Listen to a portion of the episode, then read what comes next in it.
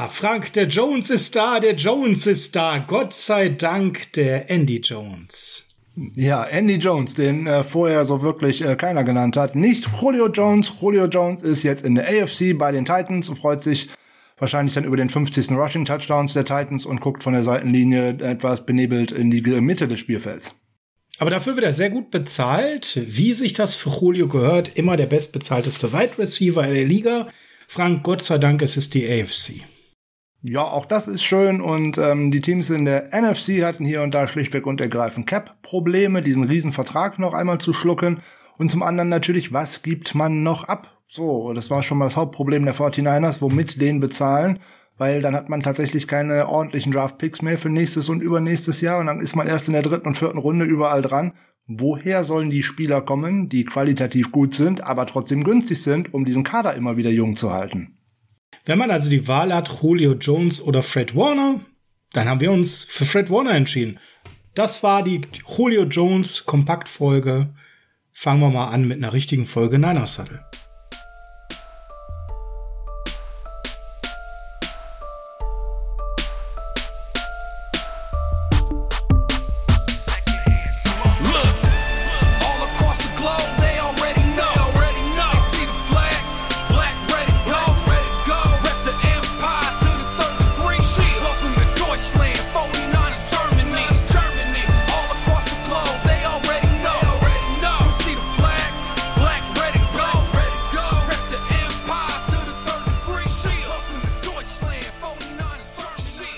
Ist Dienstag, der 8.6.2021 und Dienstags ist Niner Saddle Zeit. Herzlich willkommen zum Niner Saddle, dem Podcast der 49ers Germany.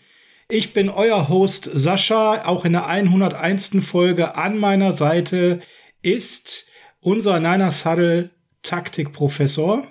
Frank, schönen guten Morgen, schönen guten Tag, schönen guten Abend. Ja, tatsächlich, wir machen weiter. 101 hätten wir ja gar nicht so mit gerechnet. Nochmal vielen, vielen Dank für die ganzen Zusprüche, die wir in der letzten Woche bekommen haben, für die gar nicht mehr allzu nennenden hier Gratulationen, die wir bekommen haben, ob jetzt äh, als öffentlich bei Social Media, als private Nachrichten, als WhatsApp-Nachrichten, als Anrufe. Das war schon irgendwie ein anstrengendes Wochenende. Man hatte so das Gefühl, das Handy steht nicht mehr still. Das soll jetzt ja. keine Kritik sein, sondern im Gegenteil, es ist eine große Freude, dass das äh, bei euch auch so gut angekommen ist. Insbesondere wie er auch noch unser äh, YouTube-Video ähm, zur Paketöffnung, wie ich es jetzt nur mal nennen möchte, weil das ist ja tatsächlich mal als Sofortpremiere am vergangenen Freitag noch gelaufen und äh, da waren ja direkt schon 38 Leute live dabei, die sich das dann tatsächlich äh, angeschaut haben. Also live die bei der Sofortpremiere, die Paketöffnung lag ja tatsächlich schon zurück. Also das scheint ja auch äh, tatsächlich von großem Interesse äh, zu sein und wir können uns nochmal nur bei allen bedanken, wir waren sowas von überrascht und wer das auf dem Podcast nicht so richtig mitbekommen oder vielleicht auch gar nicht so wahrgenommen hat, wie überrascht wir zwei denn äh, gewesen sind. Der hat es ja äh, eindeutig jetzt sozusagen schwarz auf weiß auf dem Video äh, noch gesehen und ähm, ja, es war weder gespielt noch irgendwas. Unsere Anteilnahme und unsere Bestürzung zum Teil, also zumindest meine, äh, war tatsächlich, oder meine Sprachlosigkeit, die war nicht gespielt. Das war tatsächlich echt. Also nochmal ein großes Dank an alle euch, an alle, die da draußen uns äh, supporten, uns hören und äh, immer wieder Spaß dran haben, uns sozusagen einzuschalten. Amen. Unglaublich. Über 100 Leute haben sich mittlerweile die 37 Minuten Video angeschaut, für die Frank viele Stunden mal locht hat, um die so zusammenzuschneiden. Also an der Stelle, Frank, auch nochmal ein besonderes Dankeschön an dich. Zu unserer Verteidigung, wir waren nicht auf dieses Video vorbereitet. Das war spontan vom Alex. Von daher waren wir nicht frisch rasiert, nicht frisch gegelt. Ihr müsst uns so nehmen, wie wir sind. Und ihr habt es geschafft und ihr habt das hier live in Bild und Ton. Ihr habt etwas geschafft, was wir in 99 Folgen Niner Saddle nicht geschafft haben. The Man of the Thousand Words war sprachlos. Frank Höhle das erste Mal in diesem Podcast. Er wusste nicht, was er sagen sollte. Leute, alleine dafür ein besonderer Moment. Keine Sorge, während die nächsten 100 Folgen nicht wieder vorkommen. Dafür sorge ich, indem ich dem Frank auch in den nächsten 100 Folgen immer die richtigen doofen Fragen stellen kann, auf die er ganz, ganz viele intelligente Antworten findet. So viel kann ich euch versprechen. Vollgas, Folge 101 mit Andy statt Julio. Frank, wir freuen uns an der Stelle für, ähm, ja, unsere Meinung wurde gehört. Kyle hat wirklich auch mal in die Patreon-Folge reingehört, die war vor einigen Tagen. online gestellt haben. Vielleicht ist Marc noch so nett, die zu übersetzen. Ähm, wir können als Fan mit unserem Fanherz total verstehen, wer Julio Jones gerne bei uns gesehen hätte, auf der Sachebene als Experte, wenn man dann die Wahl hat, äh, einen ehemaligen elitären Wide Receiver, der gefühlt so langsam über den übers Zenit kommt, ne, irgendwann deutlich vielleicht auch drüber ist, mit einer Spielweise, die vielleicht auch gar nicht so gut altert, der zuletzt viel Verletzungen hatte, der einen divahaften Charakter hat in der Kabine, was nicht so ganz zu unserem Team passt zu bezahlen oder lieber einen All-Pro-Linebacker wie Fred Warner und den dann fünf Jahre zu halten. Da ist es uns nicht so schwer gefallen, uns für Fred zu entscheiden. Hört aber selber gerne noch mal bei Patreon rein in die letzte Folge. Wir hatten noch eine ganze Reihe anderer Argumente, wir sind mit Andy Jones zufrieden, Frank. Und Andy Jones soll jetzt gar nicht so oft hier namentlich fallen, aber ich muss mal sagen, Andy Jones ist zu uns gekommen. Und jetzt werdet ihr euch fragen, Andy Jones, wer ist denn Andy Jones? Ist das wenigstens der kleine Cousin von Julio Jones? Nicht mal das. Und ich prognostiziere mal, ihr müsst euch den Namen gar nicht gerade merken, aber wir wollen mit einem kleinen News-Segment starten, bevor wir gleich einsteigen in den Redraft des nächsten Jahrgangs.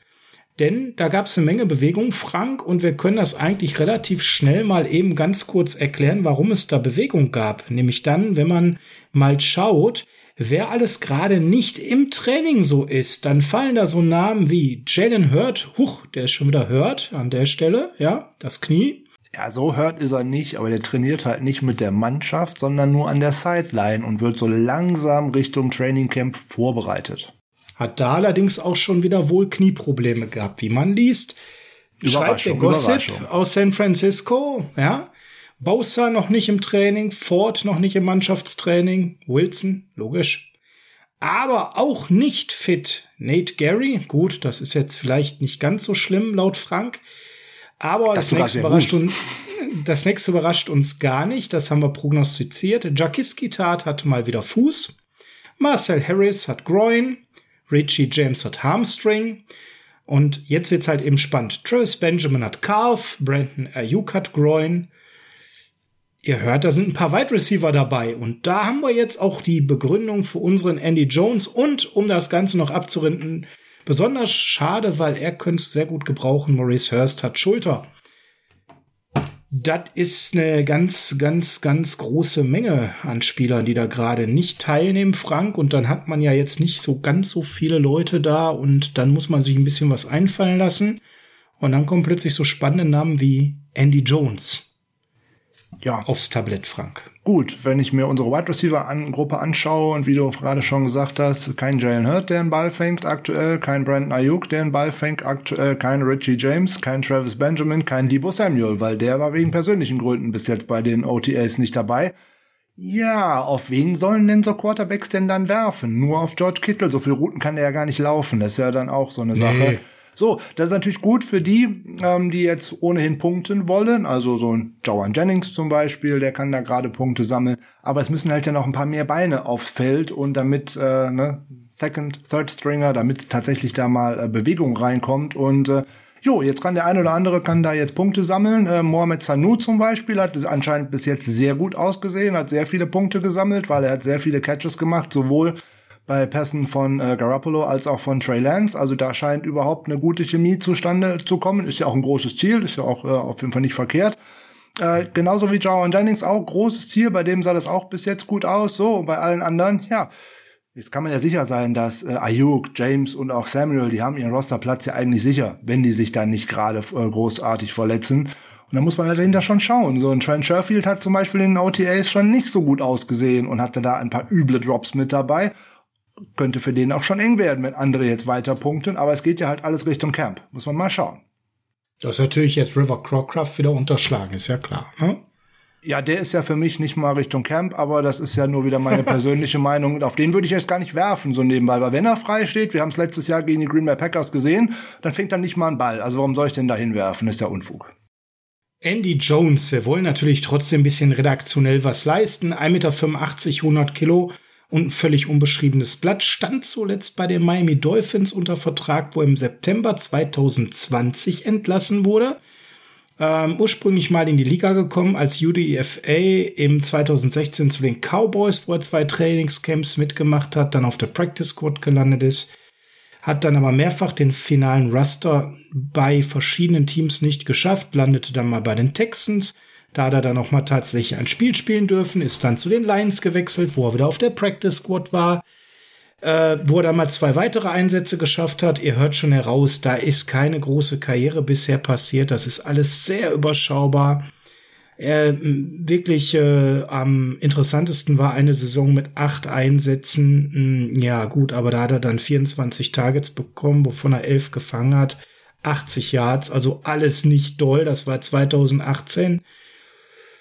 Ja, dann hat er sich 2019 verletzt, landete aus, war injured reserved von, von den Lions. Ähm, und dann hat man ihn über ein Injury Settlement eben freigesetzt, um dann eben bei den Dolphins anschließend sich nicht durchzusetzen. Ihr merkt schon, den Namen müsst ihr euch nicht groß merken. Das wird keiner sein, der einen Jajuan Jennings jetzt und nicht mal einen Roy Crocroft stehen lässt. Der muss einfach gerade ein bisschen dabei sein. Ein anderer Name, Frank, das weiß ich ganz zuverlässig, den findest du wesentlich spannender, nämlich Delaney Walker war zum Tryout in Santa Clara. Warum findest du Delaney Walker so spannend? Ich finde jeden Tight der noch einen Ball fangen kann, spannend, weil wir haben nur einen, der das kann, und das ist bis jetzt nur George Kittle. Jordan Reed kommt ja definitiv nicht zurück, der ist ja zurückgetreten. Jetzt braucht man tatsächlich ja noch irgendwie eine Option für den Fall, dass zum einen das Kittle ausfällt und noch viel wichtiger, selbst wenn er das nicht tut, den muss ich ja ein bisschen entlasten. Ich muss ja noch andere mit aufs Feld bringen. Wenn ich dann weiß, da läuft auf einmal ein Dwelly rum, ähm, da weiß ich, oh Gott, da wird geblockt und das kann er schon auch nicht gut und Ball fangen ist auch nicht so sein so unbedingt und vor allem wird er nicht eingesetzt in die Art und Weise, wie man es brauchen könnte. Bei Charlie Warner bin ich auf einen möglichen äh, Schritt nach vorne gespannt, aber der muss den auch erstmal zeigen. Das war auch im Blocken letzte Saison nicht das Gelbe vom Ei, im Gegenteil. Und äh, Passcatching war auch schon nicht so seine Sache am College. Also von daher, da glaube ich auch, da wird der Schritt nach vorne echt schwer. So, und dann, was kommt denn dann? Dann ist nichts mehr, weil Daniel Helm, äh, Daniel Helm. ist ja schon Daniel wieder weg. Helm. Der kommt vielleicht, Ah. der kommt vielleicht auch demnächst wieder. Das ist ja so eine On-Off-Beziehung. Moment, das ist ja schon wieder eine Folge, wo Daniel Helm weg ist. Also in fünf Folgen ist Daniel Helm wieder da. Sowas in der Art, da kann man mit rechnen, sobald sich einer aus diesem äh, Titan Core äh, verletzt oder so und der, wenn er nirgendwo anders untergekommen ist, wäre der die erste Option, den zurückzuholen, weil der kennt sich ja schon mal aus, ne? der weiß, wo es Essen gibt, der weiß, wo die Kabine ist und so weiter. Also da braucht man schon mal nicht mal erklären, das ist schon mal schön.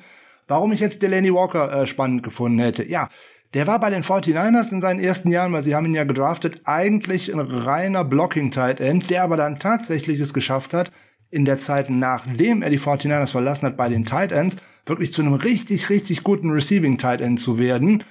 Hatte drei Jahre lang wirklich richtig gute Zahlen, da hätte man gut mit dem arbeiten können, aber dann haben so ein bisschen Verletzungen zugeschlagen. Jetzt wird der gute Mann auch 37 demnächst und ähm, jetzt hat er auch letzte Saison nicht gespielt.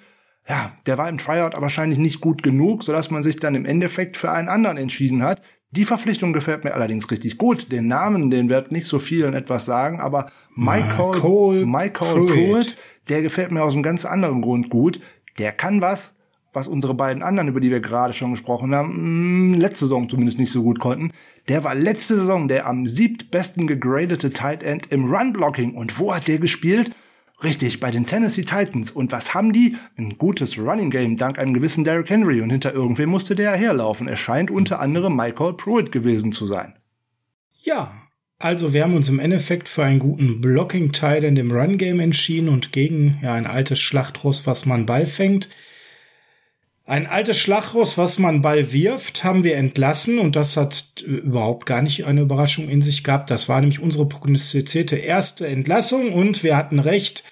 Journeyman Josh Johnson, der viel rumgekommene, hat das äh, Team verlassen, um eben einen Roster-Spot freizumachen, Frank. Ah ja, das ist dann so, das war ja klar. Das wird mich auch nicht überraschen bei einer Quarterback-Verletzung, wenn er wieder da ist.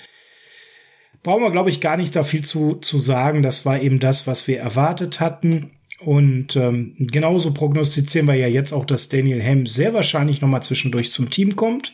Jemand, der nicht mehr zum Team zurückkommt, das ist Ronald Blair III, Frank, denn der hat eine neue Heimat äh, in einem ganz anderen Bundesstaat, in ganz anderen Trikotfarben, aber mit einem bekannten Trainer.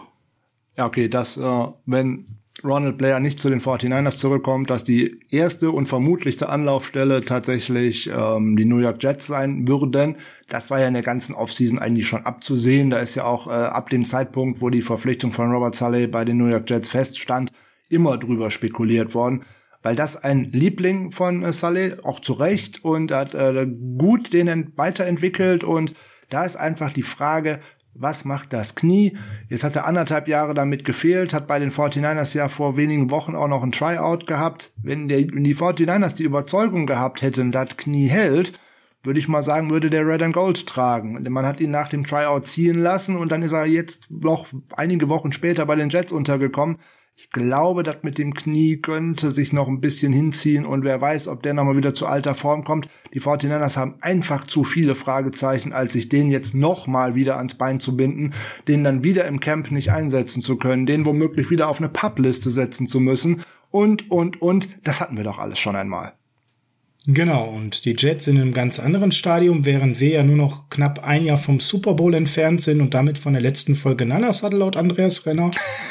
sind die Jets halt in einem Aufbau, der zwar ordentlich nach vorne kommt, aber eben auch noch ein bisschen Zeit braucht und da kann man so ein Risiko mit Ronald Blair eingehen. Wir wünschen Ihnen an dieser Stelle alles Gute. Unbedingt, unbedingt. Und alles Gute wünschen wir auch einem anderen, der jetzt eine sehr kluge Entscheidung getroffen hat und die sogar so eng mit dem Team abgestimmt hat, dass sie erst nach dem ersten Sechsten passiert ist, offiziell. Das wird Frank euch gerne gleich zum wiederholten Male erklären, warum das äh, wichtig war, dass es ein Post-First-June-Thema war und kein Pre-First June-Thema. Weston Richburg hat entschieden, dass er lieber mit seiner Frau Marley und seiner gesamten Familie Zeit verbringt und sich nicht weiter quält. Die Verletzungen sind zu schwerwiegend. Und äh, er ist immer mit gutem Beispiel vorangegangen, hat John Lynch ganz klar gesagt. Und der hat immer seine Zähigkeit geliebt und die Liebe zum Spiel, die er ausgestrahlt hat. Ein großartiger Spieler, der leider körperlich nicht mehr die Möglichkeiten hat, auf dieses alte Level zurückzukommen. Wir danken Weston Richburg. Schade, dass das alles, was wir uns erhofft hatten, aufgrund der gesundheitlichen Probleme nicht mehr so eintreten konnte. Aber er betrachtet sich selbst als extrem gesegnet, dass er in dieser Liga spielen durfte und sehr dankbar für all die Erfahrungen der letzten sieben Jahre. Und ähm, er hat einfach den Punkt erreicht, dass sein Körper es nicht mehr erlaubt, dieses Spiel auf einem Niveau zu spielen, was er möchte und tritt jetzt lieber zurück, wo es ihm aber für sein Privatleben gesundheitlich sehr gut geht und möchte das jetzt eben in vollen Zügen genießen. Und dann nochmal ganz, ganz besonders an der Stelle nicht nur den 49ers, sondern auch seiner Familie und speziell seiner Frau, die ihn immer unterstützt hat, insbesondere jetzt in der Leidenszeit wo er so verletzt war und es nicht immer einfach für ihn war, hat sie ihm da immer Mut gegeben. Schöne Abschlussworte von Weston Richburg, den wir als einen ganz feinen Kerl erlebt haben. Frank, da brauchen wir menschlich nicht drüber reden, da brauchen wir nicht darüber reden, was er eigentlich hätte sportlich uns bringen können, wenn er gesund geblieben wäre. Viele Konjunktive war leider nicht so. Der Rücktritt ist nach dem 1. Juni passiert und das hat ganz klar ein Hauptgrund, nämlich große Vorteile im Thema Capspace, Frank. Bring uns doch noch mal ganz kurz auf den Stand Pre-First June, Post-First June. Warum wird da ein Unterschied gemacht? Und äh, ja, was bedeutet das denn jetzt am Ende zu der Frage, was ist denn mit den Kohlen? was ist mit den Kohlen? Äh, ja, nochmal kurz zu Weston Richburg. Vollkommen richtig, alles, was du gesagt hast. Ein Top-Kerl, äh, ein Spieler, wie John Lynch auch gesagt hat, der das ganze Team und nicht nur die Offense besser äh, gemacht hat, alleine durch seinen Anspruch als Führungsspieler, dadurch, wie er sich um junge Spieler gekümmert hat. Und äh, interessant bei den Abschiedsworten äh, finde ich nur, dass er sich insbesondere bei den äh, San Francisco 49ers Fans bedankt und dass er immer ein Fan der 49ers sein wird. Die New York Giants, die er mal gedraftet hat, die hat er nirgendwo erwähnt. Also das ist schon interessant. Ähm, da scheint man auch vielleicht nicht so ganz im Trotz drei Spielzeiten. Also ich glaube, äh, die ja, Trennung vier. damals war nicht ganz so, äh, vier sogar. Das heißt, es war nicht ganz so harmonisch, ne? Könnte man vielleicht von ausgehen, aber da gab es ja auch in der Organisation die ein oder andere Verwerfung. Jetzt zum First June Cut. Der 1. Juni ist da im Endeffekt ein ähm, magisches Datum, weil wenn ich einen Spieler vor dem 1. Juni entlasse oder einen Spieler vor dem 1. Juni halt äh, in den Ruhestand geht, dann muss ich Garantien aus dem Vertrag komplett in die laufende Spielzeit nehmen. Also alles, was da drin ist, ob das jetzt nur noch ein Einjahres-, ein Fünf- oder ein Zehnjahresvertrag dahinter ist, jedes, äh, jeder Dollar an garantiertem Geld fließt dann in die Saison 2021, um jetzt im Beispiel zu bleiben. Erfolgt es nach dem 1. Juni, habe ich ganz andere Möglichkeiten. Ich kann nämlich, äh, dann wandert in die Saison 2021 nur noch der Teil, der für 2021 garantiert ist. Und alles, was darüber hinaus garantiert wäre im Vertrag, das würde in die nächste Saison wandern oder bei einem Rücktritt fällt es sogar zu großen Teilen weg. Warum? Ne? Der Spieler hat ja entschlossen, sich nicht weiter, nicht weiter zu spielen und deswegen müssen die Teams den dann auch nicht weiter bezahlen. Im konkreten Fall bei Weston Richburg, der ja auch im Laufe seiner äh, Karriere bei den 49ers auch seinen äh, 47,5 Millionen Dollar dotierten Vertrag auch zweimal schon äh, restrukturiert hat, damit die 49ers Cap Space hin und her schieben konnten. Also auch das muss man dem Spieler hoch anrechnen, weil der muss solche Sachen ja nicht mitmachen. Er kann es halt nur. Ähm, da fallen jetzt im Endeffekt ähm, eine Million spart man gegen den Salary Cap, weil es gibt 3,5 Millionen an Dead Cap. Her hätte wir das vorher gewesen, dann wären es fast acht gewesen, so nebenbei. Und für 2022 spart man knapp 9,5 Millionen. Das ist für 2022 auch sehr interessant, weil die 49ers haben da auch jetzt schon eine relativ angespannte Salary Cap Lage, weil schon relativ viel verbraucht und noch nicht so wirklich viele Spieler unter Vertrag. Auch das wäre mit einem Julio Jones nochmal äh, interessanter äh, geworden. Also auch daher vielen, vielen Dank an Weston Richburg. War fast äh, ähnlich wie ähm, unsere O-Liner machen uns da wirklich Ehre und sie ehren das Team, weil Joe Staley hat ja letztes Jahr auch nicht vor dem Draft schon verkündet, was er eigentlich nach dem Super Bowl schon beschlossen hatte, sondern eben erst nachdem man äh, seinen Nachfolger schon bekommen hatte per Trade. Und äh, unsere O-Liner machen unserem Team da echt Ehre und da können wir auch äh, dankbar für sein und auf die Jungs können wir auch einfach stolz sein. Absolut. Also wenn ihr diese Zahlen jetzt alle noch mal ganz genau wissen wollt, mit dem Taschenrechner vielleicht noch mal nachrechnen, da empfehlen wir 49ersgermany.com, 49ersgermany.com, unsere Internetseite. Da haben wir einen tollen Redakteur gefunden, Frank, der all diese Formate, Informationen hochlädt. Wir verraten nicht, wer das ist, hat zufällig den gleichen Vornamen wie du. Und dort stehen dann all diese Dinge drin, die ihr an der Stelle jetzt von uns hört und noch viel mehr an Informationen. Also pickt euch das raus, was ihr für spannend hält. Dann ist dieser Rosterplatz frei gewesen, Frank, und dann hat man ihn ganz schnell wieder gefüllt mit einem Herrn, über den wir natürlich, wenn wir jetzt gerade hier bei Free Agent Signings sind, auch mal ganz kurz Aufklärungsarbeit leisten. Nein, brauchen wir nicht. Den haben wir doch schon gemacht, den Herrn Burgess. Da war doch nur die Frage, wann ist der? Ist doch am Ende von Folge 99 schon hinten dran. Auch den Namen muss man sich nicht merken. Der ist nicht lange da. Punkt. Gut, danke für die Information. Aber jetzt kommt ein Name und da bin ich anderer Meinung. Bitte. Da bin ich der Meinung, Frank, der hat das Potenzial, dass man sich diesen Namen merken sollte. Denn ganz frisch reingekommen ist ein Signing, was mich persönlich unter der Prämisse, dass er gesund bleibt, richtig geradezu begeistert. Wir haben nämlich den ehemaligen Ravens Safety Tony Jefferson verpflichtet. Jetzt fragt euch vielleicht Tony Jefferson, letzte Saison bei den Ravens ist er mir gar nicht aufgefallen. Ah, und da kommt die Kehrseite der Medaille. Torn ACL und dementsprechend war es eben so, dass der Mann im letzten Jahr nicht spielen konnte. Hat in 2019 sich nämlich relativ früh ähm, diese Verletzung zugezogen. Er kriegt einen Einjahresvertrag, so viel ist schon mal bekannt. Und äh, wir haben Brian Body Calhoun dafür entlassen. Auch so ein Name, wo wir gesagt haben, den muss man sich jetzt nicht unbedingt merken auf Corner. Tony Jefferson, Frank, an der Stelle für die Tiefe im Defensive Backfield eine ganz interessante Personalie, auch wenn er jetzt zuletzt verletzt war. Denn wenn der Mann gesund ist, dann, Frank, dann kommt da jetzt mindestens einer, wenn nicht sogar zwei andere mächtig ins Schwitzen, oder? Da könnte der ein oder andere in Schwitzen kommen. Hängt natürlich alles schwer an der Gesundheit ab. Ich möchte jetzt nicht ganz so euphorisch sein, wie wir das äh, bei einem gewissen Wide Receiver von vor zwei oder drei Wochen gewesen sind, der vier Tage später schon weg war. Äh, schöne Grüße an Marquis Lee.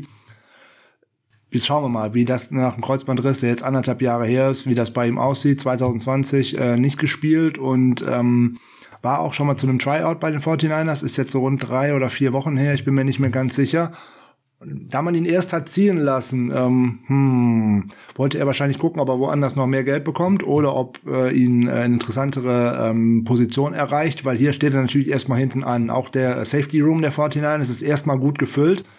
Ganz vorneweg oh, ja. natürlich äh, Jimmy Ward, keine Frage. Aber dann wird's ja schon spannend. Da steht ja jetzt erstmal äh, Jacques Guitart und wir wissen gerne, wie sehr der auch gerne mal an der Seitenlinie steht. Ähm, Tavarius Moore. Oder wenn er auf dem Feld ist, Holzhänder hat. Na, das müssen wir natürlich hier definitiv nochmal platzieren. Momentan hat er wieder Fuß, wie ganz oft letzte Saison. Ne? Dann hätten wir Tavarius Moore dahinter und dahinter für mich eigentlich schon Talanoa Hufanga, oder? Boah, da bin ich mir so auch mal so gar nicht so sicher, weil äh, da sage ich nur Schulter und da gucken wir mal. Und äh, aber dann kommen im Endeffekt äh, drei, ähm, die sozusagen mehr oder weniger gleich auf sind, nämlich eigentlich Marcel Harris, äh, Hufanga, der natürlich alleine dann wegen seinem günstigeren Vertrag eigentlich irgendwann die Nase vorne hat. Das ist ja dann irgendwann auch so. Die hinteren Rosterplätze, da geht's auch um Geld. So, und dann kommt noch Tavon Wilson, der ja auch noch mit dabei ist, plus dann jetzt Tony Jefferson. Also fürs Camp finde ich das echt gut. Und vier Safeties könnten aufs Roster gehen und da müsste der ein oder andere wahrscheinlich Tschö sagen. Ist Jared Maiden noch am Start oder ist er schon weg? Jared Maiden ist auch noch am Start, aber den plant man, nach dem, was ich gelesen habe, wohl nicht unbedingt als Safety ein, sondern eher als eventuelle Option für den Nickel Cornerback. Ah, okay, das heißt, wir haben Tat, wir haben Wort, wir haben Moore, das wären drei, du sagst vier. Der vierte wäre dann einer aus Harris, Hufanga, Jefferson und Wilson. Wahrscheinlich, ja. Ja, interessant. Weil fünf, weil fünf würden mich echt überraschen. Ähm, dazu passt aber noch vielleicht etwas, was man in dem Rahmen noch mal kurz erwähnen kann. Wir hatten ja letztes Jahr ähm, zum ersten Mal 16 Spieler auf der Practice Squad und ähm, das war ja so eine Covid-19-Ausnahme. Die Liga verhandelt gerade darüber mit der NFLPA, weil das eigentlich auch den Spielern äh, gefallen hat. Logischerweise, es gibt mehr Arbeitsplätze, das finden die natürlich gut. Dass das eine der Regelungen ist, ähm, die man auch übernehmen möchte, genau wie diese modifizierten äh, Injured Reserve Liste. Ähm, Regularien, nämlich dass Spieler da einmal draufgehen können für Kurzzeit und dann wieder zurückkommen können und dass das nicht so starr geregelt wird, wie du darfst nur zwei beziehungsweise drei hatte man ja zur letzten Saison eigentlich einführen wollen, die man wieder zurückgehen darf. Das sind so Dinge, die jetzt in den nächsten Wochen noch bis zum Beginn Training Camp höchstwahrscheinlich äh, verhandelt werden ja. würden. Aber das wäre natürlich auch schon wieder eine Option, wenn ich weiß, ich darf da wieder äh, sechs Spieler auf diese Practice Squad setzen, die mehr als drei zählende äh, Saisons ähm, auf dem Buckel haben. Da geht natürlich dann auch wieder so darum, wer könnte da landen. Das wäre dann unter anderem hier aus dem Safety Room womöglich so ein äh, Tavon Wilson oder auch ein Tony Jefferson. Auf der anderen Seite könnte das aber auch so ein wieder so ein Kevin White sein als Wide Receiver, der das letzte Saison ja auch schon äh, den ganze Saison eigentlich auf dem Practice Squad gewesen ist und äh, dass man da dann auch tatsächlich noch ein bisschen Veteranentiefe hinten dran darauf parken könnte. Ja, das war unser Roundup zu den Personalsituationen. Einen haben wir noch. Und jetzt, einen haben wir noch? Wen ja, haben wir da noch? Es doch, ja, wir müssen es zumindest mal aufklären. Wir haben es in der einen oder anderen äh, Folge ja schon gesagt, dass man abwarten muss, wie sich die äh, Kevin äh, Givens Sache da so äh, entwickelt. Ah, Und ja, nachdem gut. der gute James Wiebe uns ja auch in der hundertsten Folge nochmal darauf aufmerksam gemacht hat, dass er uns letztes Jahr vorausgesagt hat, dass Kevin Givens das Roster schafft, ähm, müssen wir jetzt sagen, hey, das ist doch prima. Der Gute hatte ja einen kleinen Vorfall äh, in Baltimore, wo es im Endeffekt um eine Taxi oder ein Uber ging. Und naja, man, jeder von uns kennt das. Nach dem Kneipenbesuch ist sich nicht jeder darüber so einig, wessen Taxi das denn so gerade ist. Und irgendwie scheint da irgendwer überreagiert zu haben, jemand anders angezeigt zu haben und ähm, Verfahren ist eingestellt und zwar nicht unter Auflagen oder irgendwas, sondern einfach eingestellt aus Mangel an Beweisen oder aus Mangel an Aussagen oder was auch immer. Der gute Kevin Givens geht auf jeden Fall schadenfrei aus dieser Saison raus und das ist auch super, weil dann kann er jetzt natürlich auch wieder an allen Aktivitäten teilnehmen, muss sich keine Gedanken mehr machen, dass er andauernd nach Baltimore fliegen muss wegen irgendwelchen Gerichtsterminen. Und vor allem äh, Maker Ryans hat ihn in seiner Eröffnungspressekonferenz sozusagen als Defensive Coordinator, als einen von drei jungen Spielern ähm, direkt hervorgehoben, von denen er erwartet, dass die im kommenden Jahr einen richtig, richtig dicken Schritt nach vorne machen und einen Breakout machen. Die beiden anderen sind übrigens Javon Kinlaw und äh, Dre Greenlaw. Also von daher hätten wir nichts gegen. Die Defensive Line, gerade was Defensive Tackle angelangt, ist stacked, wie ich mal sagen würde. Da wird ein Hauen und Stechen sein, wer tatsächlich aufs Roster kommt. Frank, wir hatten ja mal einen Jungen verpflichtet, wo du sagst, das könnte Plan B für Kevin Givens sein, wenn das nicht so gut ausgeht. Was ist denn mit dem Jungen jetzt?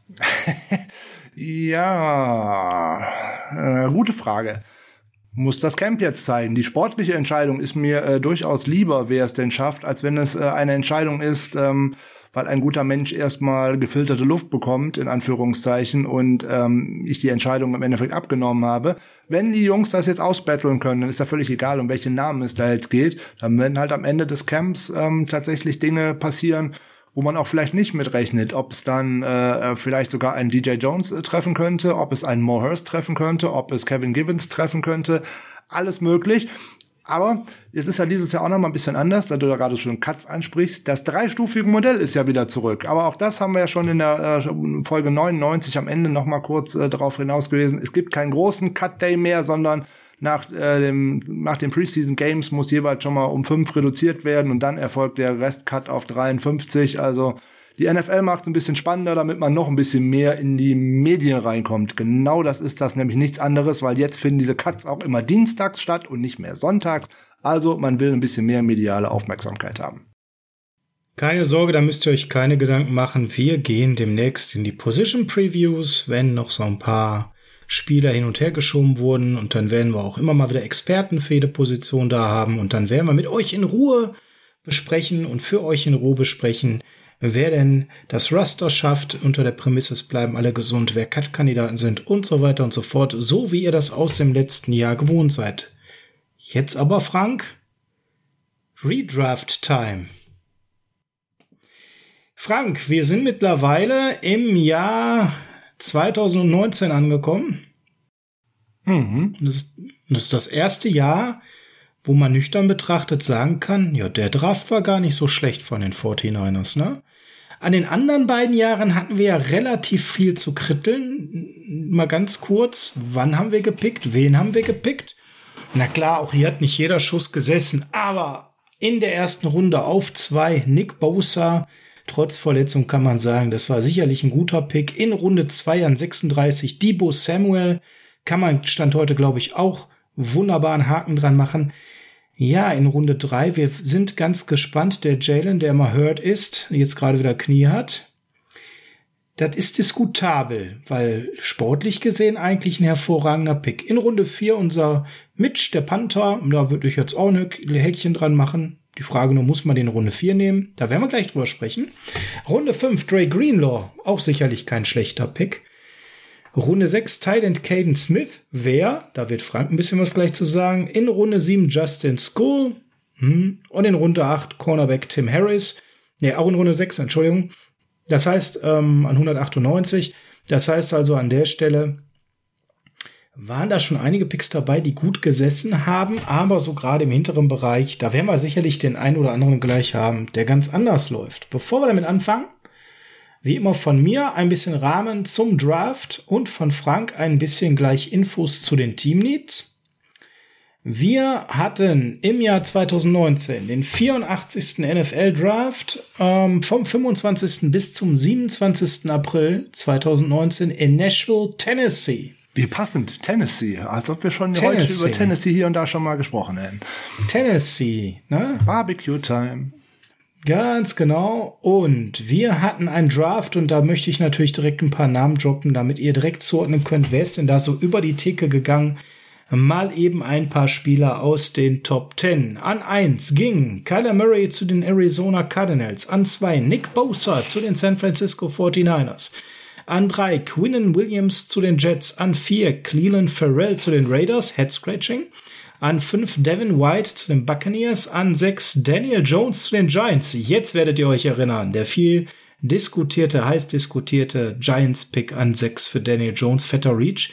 An sieben Josh Allen zu den Jaguars. An acht TJ Hawkinson zu den Lions. An neun Ed Oliver zu den Bills. Und an zehn Devin Bush zu den Steelers. Jetzt müsstet ihr also ungefähr eine Idee haben, wer da so im Draft rumsprang. Ich würde gerne noch zwei, drei aus der ersten Runde nennen, die noch so besondere Karrieren hingelegt haben. An 15 Dwayne Haskins zu den Redskins damals. Heute Washington Football Team. Ne, der hat seine Karriere schon ordentlich in den Sand gesetzt. Aber an 16 zum Beispiel Brian Burns zu den Panthers, auch sicherlich einer, ne, über den man äh, gut sprechen kann. Oder auch an äh, 24 Josh Jacobs zu den Raiders. Auch jemand, der danach eine schöne Karriere bisher hier hingelegt hat. Ja, jetzt habt ihr gerade so vor eurem inneren Auge, ach ja, das war der Draft. Ja, Frank, wie sah es denn aus mit Team Needs? Was ist so passiert Offseason? Bring uns doch mal eben ganz kurz da ins Bild, bevor wir beiden mit dem Redraften anfangen. Okay, was ist da so alles passiert in der Offseason? Also, die 49ers haben unter anderem Jason Verrett mit einem Einjahresvertrag verpflichtet. Sah ganz gut aus eigentlich. Ging ja immer nur darum, musste oder kann der spielen, aber das war ein Vertrag, der im Endeffekt fast kein garantiertes Geld beinhaltet hat. Also das war auf jeden Fall mal äh, die Suche nach dem hohen Upside und äh, wie wir jetzt 2020 gesehen haben, hat man es ja auch gefunden. In 2019 äh, hat man es noch nicht gefunden. Aber nun gut. Ja, Ryan Bisschen verzögert, ne? Ja. ja, gut, der musste zum einen beim Team ankommen, zum anderen, äh, wer lange verletzt ist, der wird halt auch nicht von jetzt auf gleich gesund werden. Das ist halt äh, so, auch in der Sportwelt ist das so. Jo, in der Free Agency hat man äh, verpflichtet mit einem viel zu teuren Vertrag äh, Quan Alexander, den man dann ja inzwischen schon äh, netterweise wieder entsorgt hat und das entsorgende Team hat ihn ebenfalls entsorgt und er ist auch immer noch äh, Free Agent, wird es wahrscheinlich auch noch ein bisschen bleiben. Entsorgt? Äh, er ist immer noch entsorgt, genau, damit wir das dreimal entsorgt haben. Äh, Tevin Coleman kam für einen Zweijahresvertrag, was man damals für ein unheimlich gutes Signing gehalten hat. Äh, ich übrigens auch, nur der ist nie in San Francisco angekommen. Der muss irgendwie einen Doppelgänger äh, vorbeigeschickt haben. Also keine Ahnung, der war irgendwie lost äh, zwischen Georgia und Kalifornien so ungefähr. Also der ist da nie so wirklich angekommen. Ja, ansonsten kann man die Off-Season-Moves ähm, relativ schnell zusammenfassen. Die 49ers haben da auch noch äh, Jimmy Ward einen Einjahresvertrag äh, nochmal oben drauf gegeben. Man hat ja dann gesehen, das hat sich äh, rentiert. Der hat ja eine tolle Saison 2019 gespielt. Äh, die Ford wurde ähm, akquiriert für einen Zweitrunden-Pick. Ja, guter Pick, äh, noch nur ein Zweitrunden-Pick, gerade im Zusammenspiel mit dem äh, dann an zwei gedrafteten Bowser äh, sehr gut. Kyle Nelson kam nochmal zurück, Mike Person hat einen Dreijahresvertrag äh, bekommen. Ja, und der Rest ist so, sagen wir es mal, unauffällig, äh, bis auf Raheem Mostert, der einen Dreijahresvertrag äh, bekommen hat, und zwar für einen Special-Teamer einen sehr guten. Damit kommt man dann zu so Kategorien, die man so nehmen könnte. Was ist denn jetzt eigentlich ein Draft-Need gewesen von den 49ers? Da kann man hier und da ein bisschen drüber streiten, wie das halt immer so ist jetzt kein so großer Need. Im Endeffekt wäre in diesem Draft äh, Quarterback, weil man hatte jetzt äh, Garoppolo und eben auch noch wieder Nick Mullins und CJ Beathard. Also man hat da schon ein bisschen was in dem Room und das Team hatte noch äh, Dinge, wo man was tun musste. Running Back würde für mich in die gleiche Kategorie fallen.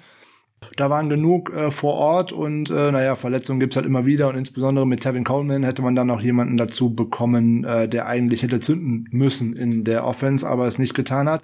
Genauso wie Offensive Tackle wäre für mich jetzt da nicht äh, kein Need gewesen, aber dann kommen wir schon zu Dingen, wo man mal drüber reden könnte nämlich Tight End, ähm, weil außer George Kittle nicht viel da gewesen, also eigentlich fast wie heute. Ähm, Defensive Tackle äh, konnte man auch mal drüber sprechen und vor allem Linebacker, oh, ja. weil außer Fred Warner, uh, dahinter war nicht viel, wenn man mal ganz äh, ehrlich ist. Und der Quan Alexander hat man da zwar verpflichtet, aber auch da musste man ja ein bisschen mit vorsichtig sein, weil der kam ja auch wieder aus was zurück? Richtig, ACL, Kreuzbandriss. Also von daher, da sehen wir doch irgendwie äh, mal wieder eine rote Linie durchs Feld laufen. Kommen wir mal zu den Big Needs, zu den großen Needs. Ähm, Interior Offensive Line, wie immer. Ne, wir haben damals schon über Weston Richburg gesprochen. Der kam dann auch wieder nach einer schönen äh, Knie-OP, wo das halbe Knie ausgeräumt wurde. Ähm, zur Saison 2019 zwar zum ersten Spieltag zurück, aber das Risiko, dass der da nicht dabei wäre, war auch da schon ziemlich groß. Ne? Jetzt kommen wir zu Saschas Lieblingskategorie unter Needs. Cornerback war natürlich, steht immer mit weit oben, ist keine Frage. Genau wie. Man hat's anders gemacht als wir. Man hat es anders gemacht so. als wir, keine Frage. Aber gute Cornerbacks, wenn die irgendwo auf dem Board sind, muss man sich da eigentlich verstärken und zugreifen. Das ist also grundsätzlich ein Need, das ist gar keine Frage. Selbst wenn man drei gute hat, muss man trotzdem dabei die Augen aufhalten. Die drei guten hatte man in dem Sinne ja, das wusste man nur vorher nicht so genau. Ähm, Wide Receiver gehört immer dazu und in unserem Fall eigentlich auch, weil dahinter Jimmy Ward auch noch ein großes Fragezeichen war und äh, Jacques Guitart sowieso eins äh, immer gewesen ist. Auch Safety eigentlich dazu. Und das absolute Hauptziel ohne Wenn und Aber Faber, Edge Rush. Da brauchte man definitiv noch etwas. Keine Frage, weil das war das fehlende Puzzlestück, was dieses, diese Defense und auch diese eigentlich gut besetzte Defensive Line definitiv gebraucht hat. Die Ford hat man in der, habe ich gerade schon gesagt, für einen Zweitrunden-Pick ertradet von den Kansas City Chiefs und dann halt äh, mit Bosa dazu gebracht. Und das waren die Stücke, die die 49ers Defense sozusagen von einem Tag auf den anderen verändert hat. Nämlich in eine dominante Defense und die am Ende der Saison unter den besten Defenses aus der äh, Liga rausgegangen ist und im Endeffekt auch ist im Super Bowl durch die ein oder andere vielleicht fragwürdige Schiedsrichterentscheidung ein bisschen gestoppt wurde. Aber das ist ein ganz anderes Thema. Da reden wir lieber mal gar nicht drüber. Das wäre so der große Rahmen Needs. Und ja, jetzt sieht das bei äh, Sascha und mir natürlich ein bisschen anders aus. Wir haben ja hier und da in den äh, beiden Drafts 2017 und 2018 es etwas anders gehandhabt als die 49ers und da unter anderem auch schon mal ein Edge Rusher eingekauft sozusagen oder einge, äh, eingetütet. Da sind wir ganz gut aufgestellt eigentlich, ne? Da sind wir, wenn ich nochmal zurückblättere hier, äh, Cornerback, ja, haben wir uns beide mal schon für Marshall Latimore entschieden zum Beispiel. Gut, bei Linebacker sind wir bei Fred Warner geblieben, ist keine Frage. Hier, Tight End hatte ich mir letztes Jahr schon einmal äh, adressiert, dass ich einen Kumpel für äh, George Kittle äh, mit dabei habe und äh, Quarterback, Running Back, Offensive Tackle, da waren wir ja eigentlich auch nicht so untätig. Also von daher, wir gehen etwas entspannter in den äh, Draft 2019, keine Frage, als die Fort. Ich muss auf jeden Fall Tight etwas machen. Da bist du schon besser unterwegs als ich. Ja, deswegen, der eine ist hier und hat da ein bisschen andere ähm, naja, persönliche Vorlieben gesetzt, was er, was man da gemacht hat und was nicht. Und das ist ja auch schön, dass man nicht überall gleich fährt. Ich bin mir ziemlich sicher, dass wenn wir jetzt gleich über Pick Nummer zwei reden, dass wir da eigentlich gar nicht so dramatisch drüber reden müssen, weil das scheint mir so ein Fred Warner Pick zu sein, wie im letzten Draft. Da werden wir nach dem Kyler Murray als erstes weggegangen ist, sicherlich nicht groß darüber reden müssen, dass wir beide da wahrscheinlich mit dem Edge Rusher gehen, mit dem auch die 49ers damals gegangen sind. Ja, Redraft Go.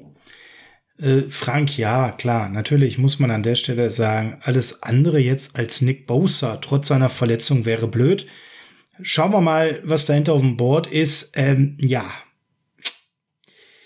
spricht mich jetzt nicht so wahnsinnig viel an. Klar, ich fand jetzt zum Beispiel auch einen Josh Allen grundsätzlich nicht uninteressant, aber im Vergleich, wenn man Nick Bosa haben kann, überhaupt gar keinen Grund hier anzufangen zu diskutieren. Tight End, klar, habe ich ein Need, aber ein TJ Hawkinson war an 8 für mich ein Reach, schwer an 2 ein schlimmerer Reach, muss auf gar keinen Fall sein. Deswegen log ich hier schön den Nick ein. Du wahrscheinlich auch. Und damit haben wir hier an der Stelle ja mal einen Top-Pick genauso verwendet wie Shanahan und Lynch. Das ist ja auch nicht selbstverständlich, muss man ganz klar sagen. Aber das war sicherlich der Pick in dem Draft 2019, dem man im Nachhinein auch die beste Note geben kann, weil man eben sieht, was für ein immenses Potenzial Nick Bosa mitbringt und was für ein Potenzial er vor allem mitbringt, die gesamte Defense auf ein neues Level zu heben, Frank, oder? Ja, ich habe es ja vorhin schon gesagt, ist ja keine Frage, was der für eine Bomben-Rookie-Saison hingelegt hat. Und zwar auch, er hat ja auch eine Verletzung im Camp, aber er hat ja trotzdem eine Saison, eine Fabelsaison abgeliefert und er hat diese diese Defense von Robert Saleh nicht nur aufs nächste Level gehievt, sondern tatsächlich an die Spitze der NFL. Natürlich auch unter der Mithilfe von äh, der ganz starken Saison von äh, Eric Armstead und auch von DeForest Buckner, plus natürlich auch äh, die Ford äh, auf der anderen Seite mit dabei und auch guten Rotationsspielern, aber das gehört ja alles zusammen. Bosa war natürlich vorher ein klein bisschen auch äh, diskutabel, ist ja keine Frage. Ähm, auch schon die ein oder andere üblere Verletzung gehabt äh, im College bei Ohio State. Aber das ist ein generational Talent. Den konnte man da einfach nicht gehen lassen. Auch wenn wir, so, auch wenn so wir beide es. jetzt hier in diesem Draft mit äh, Carl Lawson im, schon mal einen Edge Rusher eingesammelt haben, nur ein guter reicht grundsätzlich nicht und selbst zwei gute ist schon schwierig. Man muss ja eine Rotation dabei haben. Dem konnte man hier eigentlich gar nicht vorbeigehen, weil Alternativen wären gewesen. Cleland Farrell, der an vier gegangen ist, um Gottes Willen, nein, erstens nicht an zwei und auch nicht an vier, aber was die sich dabei gedacht haben, ist was anderes. Josh Allen hätte in diesem System wieder nicht funktioniert, weil Outside Linebacker, keine Frage, ah, ah, das wird nix. Da hätte man eine andere, hätte man eine 3-4-Defense für spielen müssen. Das tut man nicht und damit hatte der in dem System schon keine Sache. Und dann wäre der nächste, über den man hätte sprechen können, Brian Burns gewesen. Und der wäre an zwei dann tatsächlich mal äh, mit der, äh, mit diesem Wort Reach, was ich ja schon mal gesagt habe, ich das nicht mag, aber auch so eine Systemfrage wäre es gewesen. Also an Nick Bosa gab es da definitiv kein Vorbeikommen. Da gab es im Endeffekt ja nur die Frage, vor dem Draft halt auch für die 49ers. Wen nehmen die Cardinals an eins? Nehmen die schon wieder einen Quarterback äh, mit Kyler Murray oder nehmen sie Bosa, den die auch hätten gut gebrauchen können? So nebenbei. Hätten die Bosa genommen, hätten die 49ers höchstwahrscheinlich nicht Kyler Murray genommen. Da bin ich mir ziemlich sicher. Dann wäre es eine ganz, ganz spannende Frage gewesen, was die 49ers dann gemacht hätten. Dann hätte ich wahrscheinlich darauf getippt, dass man Quinn, Quinn Williams genommen hätte. Das wäre dann noch eine Möglichkeit gewesen. Wir locken Nick Bosa ein und äh, ja, spulen mal ein ganzes Stück runter, nämlich aus der ersten Runde raus. Den nächsten Pick haben wir dann am Anfang der zweiten Runde. Und äh, ich habe so in der ersten Runde euch ja eigentlich schon so ein paar spannende Namen genannt. Wir haben Frank so ein paar Top-Needs noch unterwegs. An 36 haben wir Debo Samuel damals gedraftet.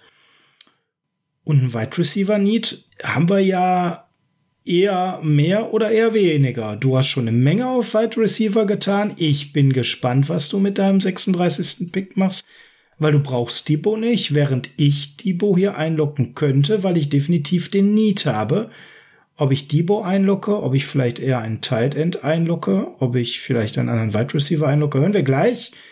Aber jetzt ist erstmal Frank mit der 36 dran und der Frage, was nimmst du, wo du schon so einen guten Wide Receiver rum hast? Tja. Gute Frage. So grundsätzlich wäre ich hier gerne irgendwie Richtung Cornerback gegangen, muss aber da auch tatsächlich einfach zugeben, da spricht mich wirklich überhaupt nichts an. Überhaupt nichts. Und ähm, ich hätte auf gar keinen Fall so einen Sean Murphy Bunting genommen, einen Trayvon Mullen hätte ich erst recht nicht nehmen wollen und äh, Greedy Williams hätte ich auf gar keinen Fall nehmen wollen, weil der einfach im Run Game einfach nicht da ist und einfach nur ein Playmaker sein möchte und das sieht man ja auch in Cleveland, die haben jetzt auch schon einen Nachfolger gedraftet, also der ist da auch nur noch vierte oder fünfte Geige. Alles nicht meine Baustelle. Bitte? Was ist denn mit einer anderen Position? Wie jetzt mit Was wäre denn mit als Cornerback? Center? Als Center. Ja, ich habe tatsächlich lange über äh, Eric McCoy nachgedacht, wenn ich so. ehrlich bin, aber ich glaube, dass der nicht zu uns passt. Okay, also für euch, Eric McCoy ist als Center zu 48 zu den New Orleans Saints gegangen. Ihr merkt, ich habe eine gewisse Affinität entwickelt für Saints Picks, warum auch immer. Also die haben teilweise richtig gute Picks gehabt die letzten Jahre. Das ist mir jetzt erst durchs Redraften so aufgefallen, dass sogar unsere Freunde vom Saints Fanclub Deutschland da schon bei Instagram kleine Scherze drüber gemacht haben. Warum passt der nicht so richtig deiner Meinung nach zu uns? Und ich glaube, dass er nicht äh, beweglich genug für das Shanahan-System ist. Jetzt spielt äh, die gute Offense äh, von den Saints ein ähnliches System, nämlich auch eine Art West Coast Offense System, aber die passen ja viel mehr, die laufen ja viel weniger. Und ähm, das ist ein guter Center für das äh, Pass Blocking, nicht so sehr fürs Run Blocking und äh, jeder, der den dort eigentlich genommen hätte, das haben sich auch die New Orleans Saints anhören müssen, wäre zu dem Zeitpunkt nur ein Wort gewesen, nämlich tatsächlich das, was du so gerne hier in den Raum wirfst, Reach. Weil den hat man eigentlich locker dritte oder vierte Runde gesehen. So weit oben war der ganz selten äh, in diesen Sachen. Und wie gesagt, ich sehe da keinen Scheme-Fit.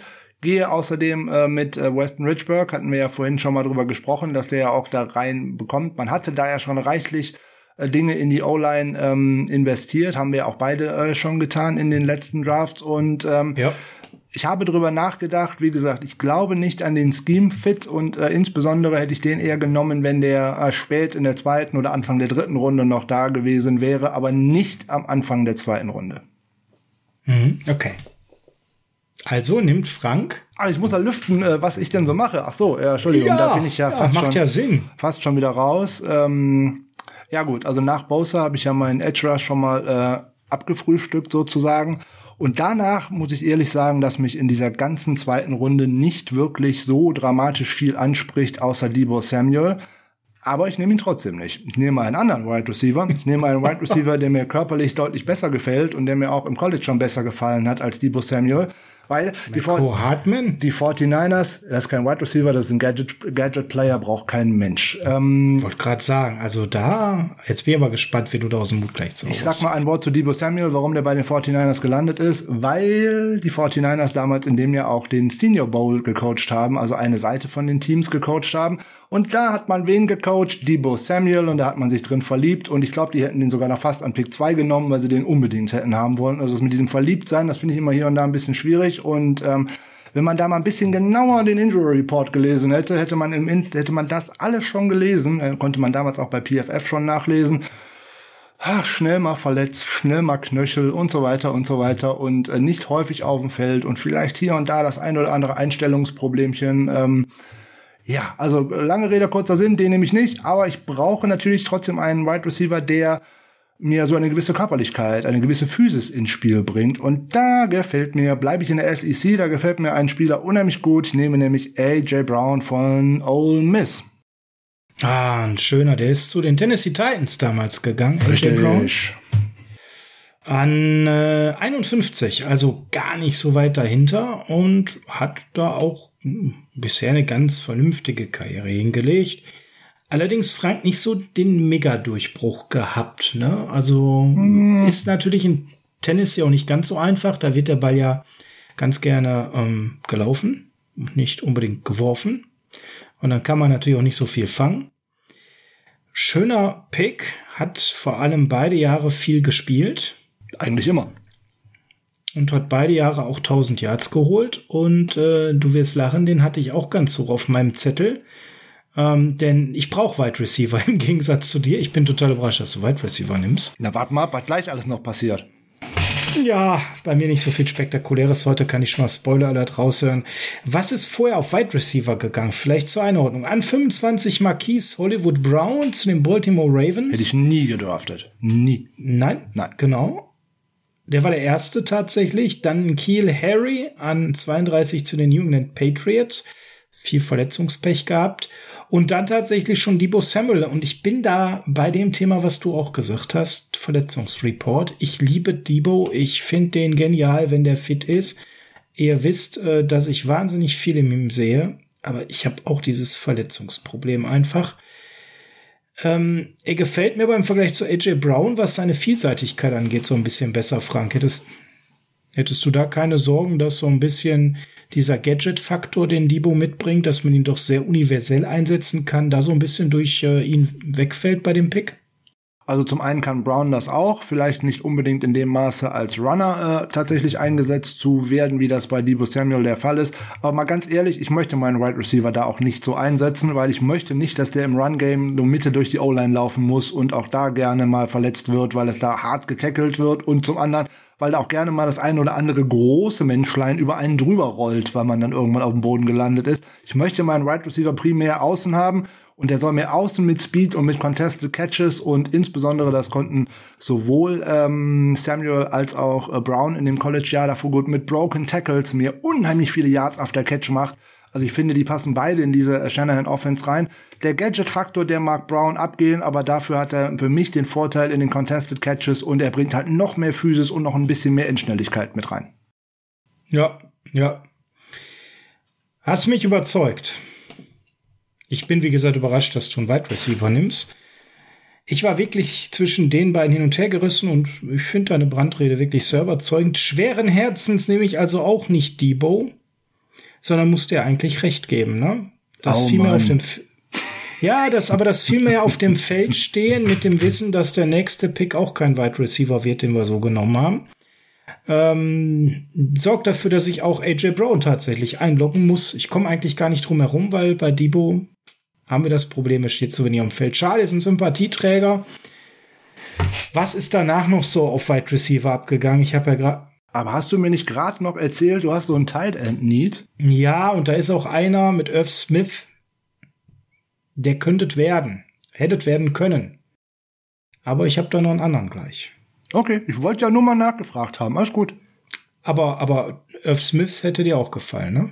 Mm, nicht so gut wie mein Herndon im letzten Draft, aber im Zweifelsfalle, wenn ich jetzt noch den Need auf dem Tight End gehabt hätte, hätte ich drüber nachdenken können, ja. So grundsätzlich ja. gefällt er mir gut und jetzt weiß man auch, warum die äh, Vikings da, das Red Zone Reindeer vor die Tür gesetzt haben und äh, wahrscheinlich jetzt häufiger auf ihn da werfen werden. Ja, ich glaube, das muss man ihm abwarten, aber ähm, ich sehe da mit Kittel halt eine hohe Benchmark und kann ein bisschen tiefer nochmal eingreifen. Nächste Runde, Frank. Und ähm, wir haben gerade so gelobt. Oder vielleicht noch mal ganz kurz als Kontext, was war noch als Wide Receiver auf dem Board? JJ Asiga Whiteside, der ging an 57 zu den Eagles hat leider die Erwartungen bisher nicht erfüllt. Nicole Hartman an 56 zu den Chiefs, da hast du schon alles zu gesagt, ist ein Gadget-Spieler. Andy Isabella an 62 zu den Cardinals, auch die Erwartungen nie wirklich bisher erfüllt. Und an 64 DK Metcalf zu den Seahawks. Da müssen wir ganz ehrlich sein, Frank. Ähm, das hat ja keiner gesehen, hat der sich so hervorragend entwickelt, hat sicherlich auch ganz viel mit dem äh, Quarterback zu tun, für den er spielt. Bei uns hätte der mit einem nicht so starken Quarterback ähnliche Leistungen sicherlich so nicht abrufen können. Ah, da bin ich mir nicht so sicher. Aus dem ganz Meinst einfachen du? Grund, wenn die Seahawks den dann nicht genommen hätten, die Cardinals hätten nicht noch einen Wide Receiver äh, genommen und die Steelers hätten den wahrscheinlich auch nicht genommen, weil die die ganze Zeit schon vorher auf Deontay Johnson geschaut haben. Wenn der noch dann da wäre der an 67 gefallen. Dann wäre der an 67 gefallen. Ich bin mir ziemlich sicher, ich würde fast sagen 99,8 Prozent, dass Kyle Shanahan den dann noch genommen hätte. Hm. Okay. Aber er wollte damit nicht in die 30er, weil er ja in Debo Samuel verliebt war. Ja gut, so weit vorne hätte ich den auch nicht genommen, weil äh, allein die Limitationen, äh, das war ja auch eins der Dinge, die Debo Samuel so interessant gemacht hat, ist nämlich der komplette Route Tree, genau wie bei einem AJ Brown. Der gute, du weißt ja, AJ Brown war ja nun mal der Mannschaftskamerad von ähm, DK Metcalf und äh, wenn man sich da das Tape anschaut, dann sieht man der eine, der ein guter Route Runner ist, der auch tatsächlich äh, mal Comebacks und dergleichen läuft, während der andere eigentlich neun von zehn nur Post-Routes läuft und geradeaus. Viel was anderes macht er jetzt ja zwei Jahre später bei Seattle immer noch nicht. Aber das macht er gut. Das muss man mal auch fair sagen. Der setzt damit eine Defense jeweils unter Druck. So einen großen Receiver hätte eine Shanahan Offense auch gut gebrauchen können. Aber ich habe ja meinen großen mit Brown. ja, hm? genau. Jetzt kommen wir zu dem Pick, Frank, über den wir äh, sprechen müssen. Und zwar ganz dringend. Denn Du hast ja gerade schon gesagt, wo Metcalf hätte hinfallen müssen, um ihn zu nehmen. An 67 war Metcalf weg, war auch Deontay Johnson gerade weg und wir haben aber Wide Receiver gebraucht. Und dann haben wir Jalen Dauerhurt genommen, Frank. ja, gut. Also um jetzt mal uns in die Perspektive nochmal von 2019 zu versetzen, mal genau aus der möchten wir eigentlich draften. Wir lassen jetzt mal äh, ein Jahr komplett Rücken raus und ein Jahr komplett ähm, Kreuzbandriss raus und auch die Verletzungen, über die wir im Intro schon mal gesprochen haben, die ja jetzt auch schon wieder OTAs äh, ausfallen lassen, lassen wir mal raus. So, jetzt war er Wide Receiver, aber auch nur ein Jahr, beziehungsweise anderthalb bei Tennessee. Davor hat er, äh, Quatsch, bei Baylor. Bei Tennessee davor hat er Running Back gespielt. Und das ähm, hat dazu geführt, dass er wahrscheinlich schon chronischen Rückenschaden erlitten hat, weil da hat er am College auch schon ein Jahr ausgesetzt, ist dann transferiert und äh, wollte dann unbedingt lieber Wide Receiver spielen, weil es in der Mitte zu sehr weh tut. Und ähm, allein das hätte mich persönlich schon abgeschreckt, das Toolset ist toll, ohne Wenn und Aber. Das ist ein Spieler, den ich total variabel aufs Feld bringen kann. Den kann ich aufstellen als Tight End, den kann ich aufstellen als Running Back, den kann ich als äh, Slot äh, Wide Receiver aufstellen und den kann ich sogar als Outside Wide Receiver aufstellen. Toll. Ich weiß nie, was passiert. Problem ist, ich brauche den auf dem Feld. Und wenn einer im College schon solche Verletzungen mitgebracht hat, dann eine Umschulung mitgebracht hat, also der lernt die Position ja immer noch und das ist etwas, ach, so Hybridspieler, da habe ich immer meine Zweifel dran, dass die sich in der NFL tatsächlich durchsetzen, weil die NFL da viel, viel spezifischer ist in ihren Anforderungen als das, was im College gemacht wird. Und da hapert's dann dran und ich hätte Jalen Hurt damals auch damals schon nicht genommen und ich habe diesen Pick auch nicht verstanden. Ich auch nicht, zumal. Viel zu früh außerdem noch, Entschuldigung, Sascha. Viel zu früh. Viel zu früh, viel zu früh und zumal danach ein Wide Receiver weggeht, der ganz klar weit vor Jalen Hurd in vielen Big Boards war. Und er hat es ja danach bei den Washington Football Team auch bewiesen, dass er eine steile Karriere vor sich hat.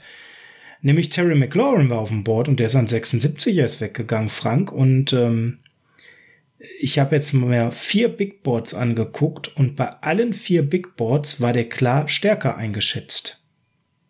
Gut, da, wir sind wieder bei dem dabei, was ich vorhin schon mal erzählt habe, wenn die äh, 49ers oder wenn der Coaching-Staff und auch das äh, Front Office sich in einen Spieler verliebt haben, dann neigt dieser Coaching-Staff dazu, Spieler zu früh zu ziehen. Und in dem Falle bei Jalen Hurt war es tatsächlich so, man wollte nicht in die vierte Runde warten, ob er dann noch da ist und hat deswegen dort schon äh, zugegriffen, obwohl auch andere interessante Spieler auf dem Board äh, gewesen wären. Und äh, ja, Terry McLaurin, dass der jetzt so einen Stern Kometen, kometenhaften Aufstieg hinnehmen würde, was er da jetzt getan hat, äh, war da auch so überhaupt nicht abzusehen, so nebenbei, weil die College Stats von Terry McLaurin sehen auch ganz anders aus. Ne? Nach vier Jahren standen er nämlich 1251 Yards.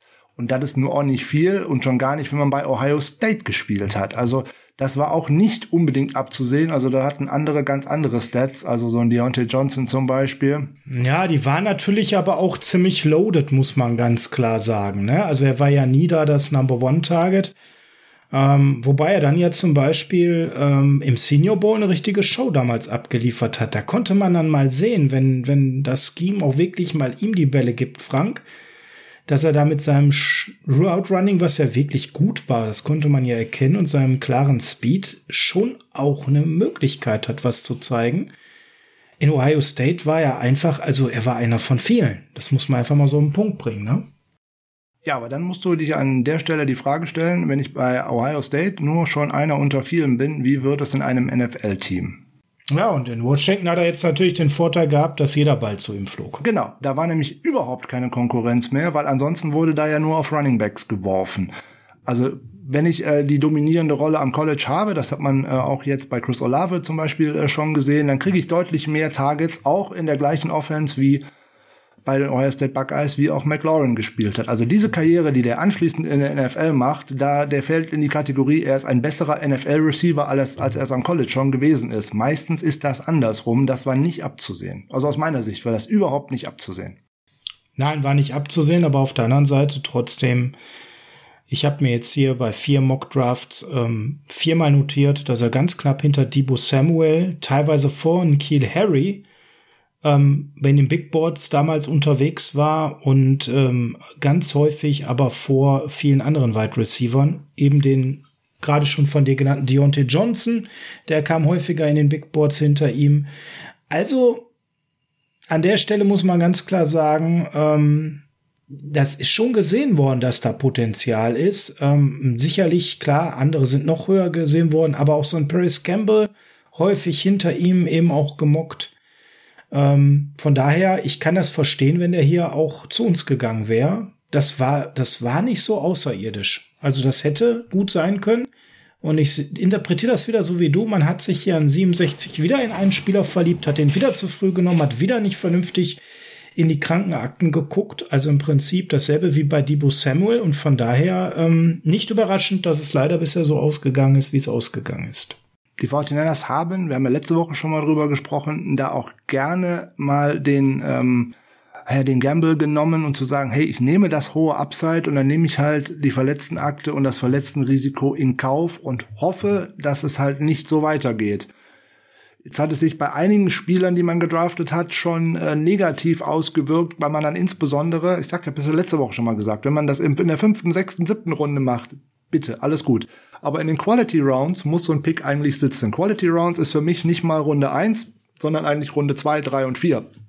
Also Tag zwei. Da muss man auf die sicheren Spieler gehen, willst du damit da sagen? Muss ne? ich, nicht zwangsweise auf die sicheren, aber da muss ich einen Ertrag raus haben. Und wenn ich jetzt schaue, was die 49ers in den letzten Jahren da einfach raus gemacht haben, hei, hei, hei, da kriege ich echt Bauchschmerzen. Ne? Da fällt, fällt, mir so ein Jalen Hurt ein, da fällt mir natürlich direkt wieder Kentavia Street ein, da fällt mir aber auch Tavarius Moore ein. Das sind alle Spieler, die da einfach zu hoch genommen worden sind und ähm, die man wahrscheinlich auch noch. Ja, da haben wir gleich noch so einen in Runde vier. Mhm noch drei, vier Spieler, äh, drei, vier Runden vielleicht dahinter bekommen hätte. Aber da ist man halt nicht, äh, nicht cool, nicht abgezockt genug und ähm, ja, da sieht man halt tolle Dinge. Wenn ich mir anschaue, äh, das Tape zum einen von, von Tennessee, ich bin ein großer Tennessee-Verfolger ähm, am College, ähm, wenn man den Jalen Hurt halt spielen sehen als Running Back, sagt, oh, das geht aber gut. Insbesondere, weil der auch Ball fängen kann. Und wenn du dich dann so sehr in dieses Skillset verguckt hast, dass du sagst, boah, den muss ich unbedingt in meine Offense haben, ja, dann mache ich halt leider auch den Fehler, dass ich einfach nicht abwarten kann. Ne? Vielleicht einfach noch, keine Ahnung, so fünf, acht, zehn, 15 Plätze zurücktraden, noch ein, zwei Picks irgendwie mitnehmen und den dann nehmen. Ich kann mir nicht vorstellen, dass irgendein Team danach äh, Jalen Hurt so bis vor 80 oder vielleicht 85 überhaupt mal in Betracht gezogen hätte, den dort äh, auszuwählen, alleine wegen der Krankenakte. Ja. Und dann eben noch immer im Hinterkopf diese Umschulung. Der spielt erst anderthalb Jahre Wide Receiver und kommt jetzt in die NFL und war sein Leben lang vorher Running Back. Meistens kommt das nicht gut an. Also nimmst du wen statt Jalen Hurt? Das muss ich schon wieder vorlegen. Ja gut, kann ich tun. Ja, ich ich, ich würde ja Terry McLaurin einbuchen, weil ich äh, hier auf den sicheren Wide Receiver gehen würde. Ich warte ja immer noch auf deinen Tight End. Das ist ja unglaublich. Vielleicht kommt er auch erst ein Jahr später. Ah ja, okay. Also jetzt muss ich ja tatsächlich. Also Dawson Knox wird's nicht, das kann ich schon mal sagen. Der wäre nämlich an 96, 97, nee, 96 zu den Bills gegangen. Hätte dir wahrscheinlich aber auch nicht so zugesagt. Äh, ein anderer, der jetzt da rein zufällig in dem äh, Kreis geht, der hätte mir nach seinem College-Tape und dergleichen zugesagt. Der hat mich nur bis jetzt in seinen Jahren bei den Green Bay Packers äh, bis jetzt total enttäuscht. Nämlich Jay Sternberger. Das habe ich damals für einen richtig guten Pick gehalten. Da kann man sich aber mal sehen, äh, kann man sich mal sehen, wie man, 75, sich, ne? wie man sich auch tatsächlich äh, einmal äh, täuschen kann und ähm, wie man dann so ja, der hat bei Texas A&M unheimlich gut ausgesehen. Jetzt nicht so äh, toll wie jetzt äh, Kyle Pitts oder dergleichen, aber der hat da eine richtig gute Rolle gespielt und ich habe eigentlich gedacht, dass die den äh, als neuen Jimmy Graham in ihre Offense einbauen können, aber der hat bis jetzt noch nicht gezündet und nachdem Robert Tonyan jetzt so an ihm vorbeigeschossen ist, kann ich mir das auch nicht vorstellen, dass er nächstes Jahr einfach besser wird. Ähm, nee, hätte ich damals nee. als guten äh, Pick gesehen und ähm, ja, so geht's halt vorbei. Ah. Für mich fehlt da ein bisschen so die Athletik und Größe, bin ich ganz ehrlich. Ähm, klar, der war immer produktiv bei Texas, aber puh. Aber wer, wer, wer in Green Bay nicht zündet als Tight mit dem Quarterback, ja, da ist der Rohrkrepierer eigentlich vorprogrammiert. Also ich buche tatsächlich Terry McLaurin ein, auch wenn man das nicht hätte sehen können. Das nehme ich natürlich jetzt gerne, aber einen soliden Wide Receiver, wo ich weiß, dass der in einem besetzten Chor eine gute zweite, dritte Option sein kann. Das ist das, was ich in ihm sehe. Special Teams Value hat er damals gehabt, wird er heutzutage nicht mehr spielen. Dafür ist er zu wertvoll in Washington. Deswegen würde ich ihn hier einbuchen und äh, habe ja da in, im Gegensatz zu dir auch viel größere Needs. Du hattest ja in den Drafts davor schon auf Wide Receiver deutlich nachgelegt. Was würdest du denn an 67 nehmen? Das ist total gemein, weil ich habe jetzt echt versucht, den immer auszureden, damit halt hier nicht gleich aussieht. Das ist ähm, ist echt doof. Ich habe hier lange rum überlegt, wen ich denn da äh, nehmen könnte, wollte. Und wenn ich mir so angucke, was danach alles auf dem Board ist, sprechen mich im Endeffekt auch nur noch zwei Spieler so wirklich an. Und ähm, der eine ist äh, Chase Winovich äh, von Michigan, Defensive End. Ähm, aber wenn ich Bosa schon genommen habe, plus dass ich Lawson ja. schon habe, plus ich hab Ford, da kein plus mehr. Bear und dergleichen, dann wird's echt schon schwierig für mich. So, ähm, ja, mehr, den genau, dann da auch same, noch same, dazu same zu nehmen, das passt äh, irgendwie schon nicht. So, ich bin ja auf der dringenden Suche nach einem Cornerback irgendwie eigentlich noch und da würde ich sogar auch einen Drittrunden-Pick investieren, aber da ist nix. Da ist einfach Justin nix. Lane ne, Rohrkrepierer bei den Steelers. Ja? Der hat mit Rohrkrepierer bei den Steelers äh, nichts zu tun, aber ein Wolverine draftet auf gar keinen Fall einen Spartan. Nein, das ist Quatsch. Ähm, der hat mir auch schlicht. Was ist denn mit David Long, der zu den Rams gegangen ist? Wenn wir mal auf Michigan schauen. Äh, ja, nein. Nein, nein, nein, genau. nein, nein. Ja, nein, nein, nein da kann selbst, kann selbst du jetzt nicht viele gute Worte. Äh, kann ich, finden. äh, ja, kann ich Corner auch tatsächlich ist ganz furchtbar. nicht. So, und alles, was nach Hurt geht, hat für mich äh, hier und da den Geschmack Rohrkrepierer. Das ist in diesem Draft, ist diese dritte Runde, wie ich finde, hier und da echt ein, ein Scheibenschießen, was nicht gut funktioniert.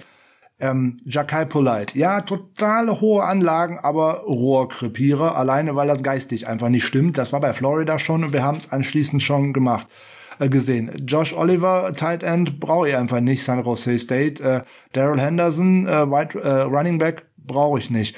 Tremont Jones, also ein Defensive Tackle von Ohio State, äh, nein, auf gar keinen Fall. Linebacker, ja gut, wäre ein Need, aber Jermaine Pratt, äh, nein, auf keinen Fall. Und oder Sion Takitaki, auf gar keinen Fall.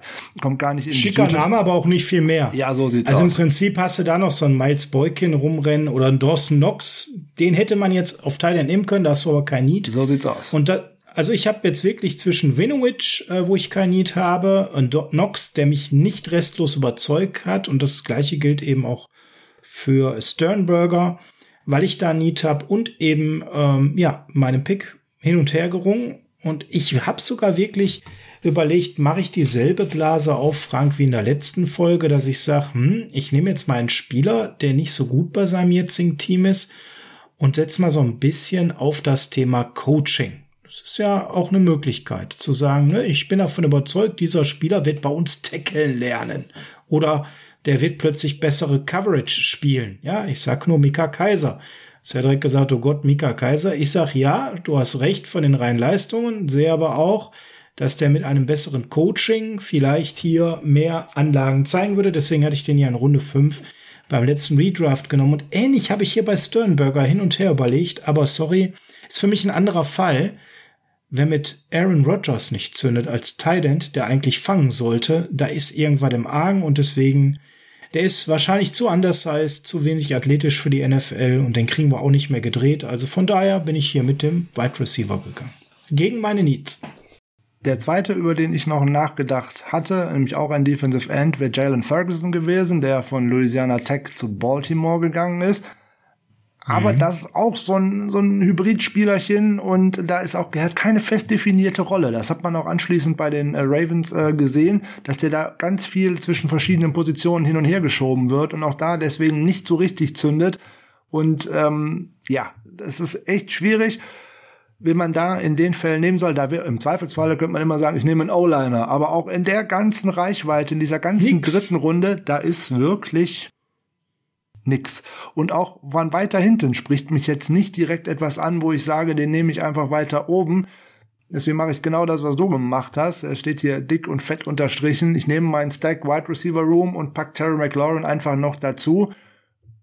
Alleine, weil man sagt, weil ich denke, äh, Wide Receiver kann man nicht genug haben. Und ob die dann jetzt ja alle gezündet hätten, die ich ja auch ohnehin schon gedraftet hatte, das weiß man ja vorher nie. Also wenn der hier tatsächlich zu mir fällt, die Anlagen äh, gefallen mir da tatsächlich, insbesondere weil ich denke, dass es zu denen von mir gedrafteten unheimlich gut passt. Ähm, ja, vor allem und auch noch Mangel der Alternative, weil das ist, ähm, also da ist die dritte Runde in dem 2019er Draft einfach furchtbar. Ja, die vierte Runde wird nicht viel besser. Und wir haben die Situation, dass du einen Panther brauchst, den brauche ich nicht. Ja, aber einen Panther draftet man nicht, den holt man sich irgendwo anders her. An 110 haben wir unseren Panther Mitch Wischnowski ge gedraftet damals. Viel Kritik dafür eingesteckt. Zu Recht. Ich, zu Recht, ich habe diesen Need nicht mehr, denn ich habe in Runde 7 Logan Cook ein Jahr zuvor gedraftet. Das heißt, meine Panther Situation ist abgedeckt. Das war ja pure Verzweiflung, weil nichts auf dem Board war. Du würdest ihn auch nicht nehmen. Was würdest du denn nehmen? Jetzt bist du wieder dran. Ja, ist ganz einfach. Einen Panther in der vierten Runde, die ich ja vorhin noch als Quality äh, bezeichnet habe, zu nehmen, halte ich für Selbstmord. Alleine, weil man sich zu den medialen Gespött aussetzt, das wäre mir grundsätzlich egal. Aber wenn da sind noch so viele Spieler und so viele Needs, die ich habe drauf rum, was bringt mir denn im Endeffekt ein Panther? Ja, man jubelt jetzt gerne, der tackelt auch mal ein. Ja, das ist super. Der sollte aber eigentlich mal nach Möglichkeit jeden Punt fünf Yards weiter panten, dann wäre das noch ein bisschen besser als der Tackle so nebenbei. Weil wenn der Panther tackeln muss, haben die Special Teams grundsätzlich alles gemacht, nur nichts richtig. So, jetzt zu dem, was ich da so tun würde. Jo, ja, spannend. Ich hatte vorhin mal Safety äh, als ähm, Need gesehen, aber da haben wir letztes Jahr, wir beide letztes Jahr, lustig, also letzte Woche, letztes Jahr im 2018er Draft hm. ja schon äh, Minka Fitzpatrick ähm, eingebucht. Der, Bin durch. Ne, da hätte mir Armani Hooker hier eventuell gefallen. Jo, ja, da, der wäre schön gewesen. Und da da ansonsten nicht so viel rumläuft, mit Riley Ridley hätte ich mich auch noch anfreunden können, aber ich kann nicht noch einen Wide Receiver draften. Das äh, mache ich eventuell später nochmal. ähm, und weil mir da Chauncey Gardner Johnson gerade weg, ja, der war. Chauncey Gardner Johnson gerade weg, über den hätte man da gut nachdenken können, obwohl diese Karriere auch nicht abzusehen war und insbesondere die Max Crosby-Karriere einfach überhaupt nicht abzusehen war, weil der war bei Eastern Nein. Michigan, war wirklich unter ferner Liefen. So. Da müssen wir auch ehrlich sein und auch der war weg. Genau, der war weg. So, was macht man, wenn man gar nicht mehr weiß, was man tun soll? Man schaut in Richtung Offensive Line. Da kann man nämlich immer mal gerne was gebrauchen. Und da waren tatsächlich der ein oder andere zumindest nicht so verachtenswerte Kandidat. Man hätte gut nachdenken können und habe ich auch lange. Ich habe mich aber gegen den Scheme Fit entschieden. Das war nämlich, ich weiß nicht, wie ob der richtig ausgesprochen ist. Halt hier Froholt, äh, Offensive Guard aus Arkansas. Äh, der hat nämlich tatsächlich. Wo ist der denn? Ah, hier, da oben ist er. Ja, der hat nämlich. 118 zu den Patriots. 118 zu den Patriots. Ähm, aber der hat nämlich eine sehr gute Saison äh, da auch gespielt. Der hat nämlich tatsächlich nur fünf Pressures äh, zugelassen, hätte Guard und Center spielen können, aber halt aus einem Gap-Scheme kommt und nicht aus einem Zone-Block-Scheme. Also da sehe ich den Scheme-Fit nicht so unbedingt. Deswegen habe ich noch auf weitere geschaut und da sind auch noch zwei dabei, die mir da so richtig schön äh, gepasst haben. Nämlich wir gucken mal nach Oklahoma. Ja, Oklahoma hat man ohnehin viel äh, Draft-Tape gesehen, alleine wegen Kyler Murray. Und alleine, wenn da die O-Line ganz gut hält, auch wenn der Quarterback so wild hin und her läuft, was er da auch tatsächlich getan hat, da sind mir die beiden Guards von denen auch aufgefallen. Das ist nämlich einmal Drew Samia der im Pass-Blocking tatsächlich mal mit einer 78-3 ausgestiegen ist nach PFF aus dem Jahr und der andere Guard Ben Powers. Der ist sogar noch ein bisschen besser ausgestiegen in 2017 und 2018, nämlich einmal mit 87,8 und mit 88,9. Und so grundsätzlich der Name Powers gefällt mir da sagenhaft gut, obwohl das vielleicht keine Begründung sein sollte, da einen Spieler auszuwählen. Aber Ben Powers finde ich grundsätzlich to total gut. Und wenn ich mir äh, Stats von ihm anschaue, äh, dann könnte ich mir gut vorstellen, dass der zumindest für die Tiefe in der äh, Offensive Line sehr gut wäre und wenn er ein bisschen dazu lernt, auch den Schritt nach vorne machen könnte. Der war nämlich in der Pass-Blocking äh, Efficiency in der Nation auf Platz 6, im Run-Blocking auf Platz 10. Hm, das gefällt mir so grundsätzlich schon mal ganz gut. Jetzt könnte man sagen, oh, der hat bestimmt viel zugelassen. Nee, hat er nicht. Der hat tatsächlich in seiner ganzen Karriere bei Oklahoma keinen einzigen Sack zugelassen. Und das finde ich schon, ähm, schon wirklich gut. Jetzt sagt ihr vielleicht, der war nur ein Jahr Starter. Nee, war er nicht. Der war drei Jahre lang komplett Starter und hat, äh, glaube ich, auch nur ein einziges Spiel verpasst. Also noch etwas, was ich mir da gerne auf die äh, Fahnen schreiben möchte. Also ich buche hier mal anstatt eines Panthers einen Offensive Guard ein und gehe mit Ben Powers. Ben Powers.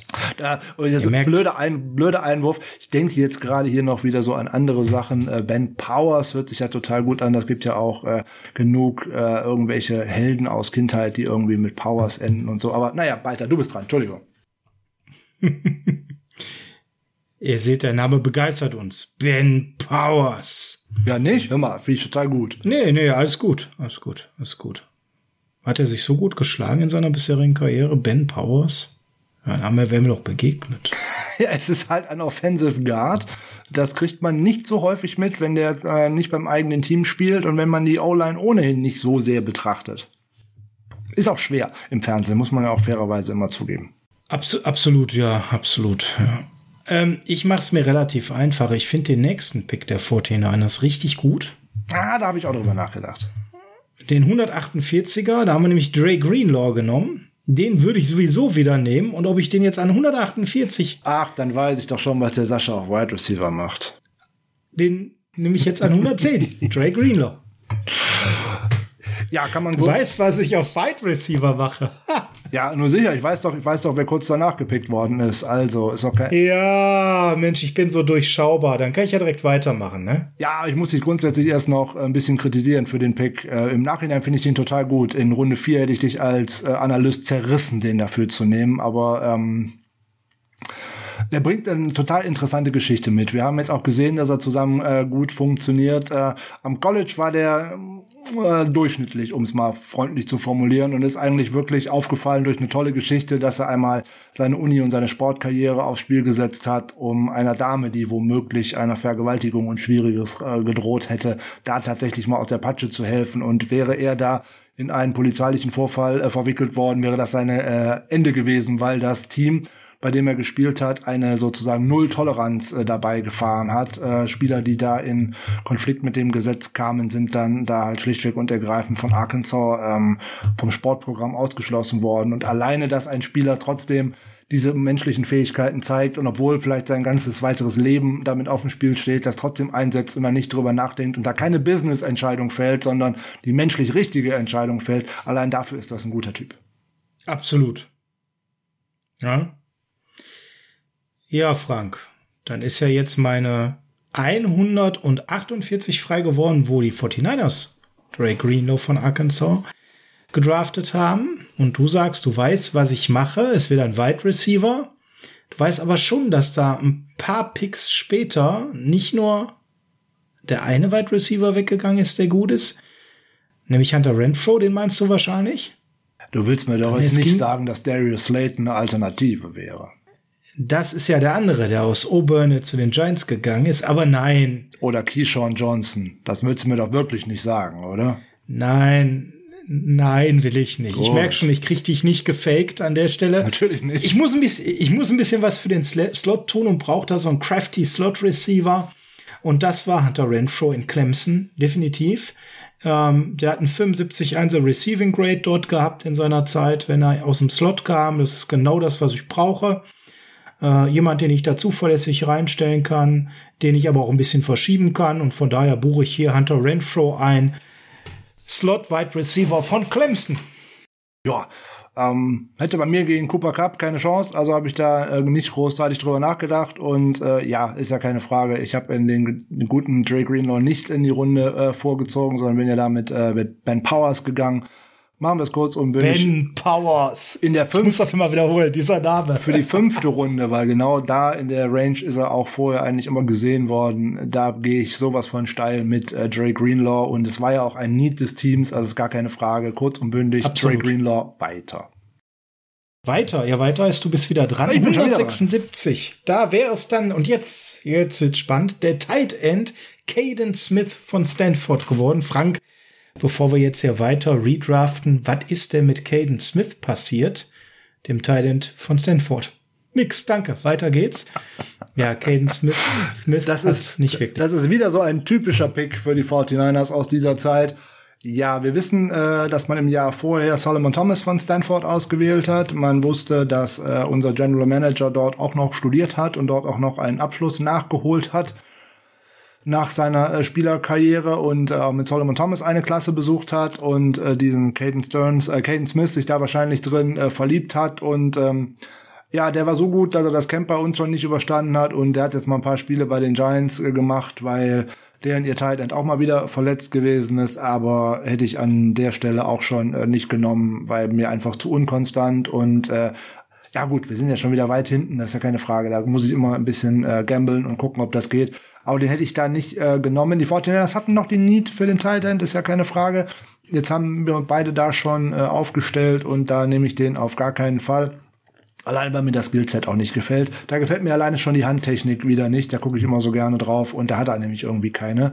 Nee, hast du keine Handtechnik, kommst du bei Möhle nicht ins Team. Kön könnte der Bruder von Jacques Gitat sein, der hat auch keine. Also oh von oh daher, ähm, nein, kann, kann er oh nicht. Gott. Und aber Smith heißt ja jeder äh, Dritte wie Müller bei uns in den USA, also ist ja alles nicht so schlimm. Äh, ist ein ganz guter Spieler für die Position, war auch verständlich, den da zu nehmen. Ähm, ich hätte es nicht getan und ähm, ich mach's da kurz und schmerzlos. Ich habe vorhin gesagt, Quarterback ist nicht unbedingt ein Need. Oh. Sehe ich auch weiterhin so, dass er der nicht unbedingt ist. Aber ich bin ein großer Verfechter der These von vielen, dass man eigentlich zumindest mal jedem zweiten Draft einen Quarterback draften sollte. Und wenn es auch mal in den hinteren mm. Runden ist, um alleine immer etwas Neues in meinen Quarterback-Room reinzubekommen. Nämlich auch immer mal wieder das ein oder andere neue Element aus der äh, NCAA mit in meinen Quarterback-Room reinzubekommen. Und eventuell findet sich auch in den hinteren Runden dann gerne mal ein Sternchen und ähm, gerade wenn ich den Need nicht unbedingt habe, kann ich doch mal einen Sechs-Runden-Pick doch sicherlich ähm, investieren. Und da war ein Spieler dabei, der in seinem letzten Jahr auf dem College richtig explodiert ist mit äh, 4.700 Yards, 38 weiß, Touchdowns. Und deswegen nehmen wir mal hier Gardner Minshew den Zweiten. Hm, wieder ein Parallelflug mit uns beiden. Den kann ich hier als zukünftigen soliden Backup einfach nicht liegen lassen. Es war im letzten Jahr definitiv so, dass es sich angedeutet hat. Auf den Boards ist er eben auch in diese Range geklettert als Late Rounder und der ist da noch und dann nimmt man den auch und da brauchen wir gar nicht mehr viel zu, zu sagen. An 183 sind wir dann wieder dran. Äh, vielleicht doch, doch noch ein Wort, warum man das vielleicht tun sollte. Wir haben gerade in der Saison 2020, in der abgelaufenen Saison gesehen, wie gleich der Quarterback Room bei den 49ers gewesen ist, dass eigentlich Mullins mhm. und Bethard identische Typen sind, mehr oder weniger. Der eine ist ein bisschen beweglicher, aber keiner von denen kann wirklich den Ball werfen, so nebenbei. Jetzt ist Minshew nicht so beweglich, er kann aber den Ball werfen und insbesondere hat er auch bei Washington State auch gerne mal über ja? Rollouts gespielt und hat auch tatsächlich auch mal tiefe Bälle geworfen. Also da hätte ich zumindest mal versucht, etwas anderes in meinen Wide Receiver Room reinzubekommen, als das, was ich habe. Im Endeffekt drei gleiche. Verstehe ich ja, nicht. Ja, gehe ich voll mit dir, gehe ich voll mit dir. Ähm, wir sind wir bei 183. Justin School, Offensive Tackle von Vanderbilt Bild ist es damals geworden. Wird, wird er es wieder bei dir? Du bist dran. Ich bin nicht dran. Also grundsätzlich muss man ja aber sagen, Frank, so schlecht war der Pick jetzt nicht. Das war kein totaler Bast bisher. Der tut sich ein bisschen schwer, der kniet sich aber rein.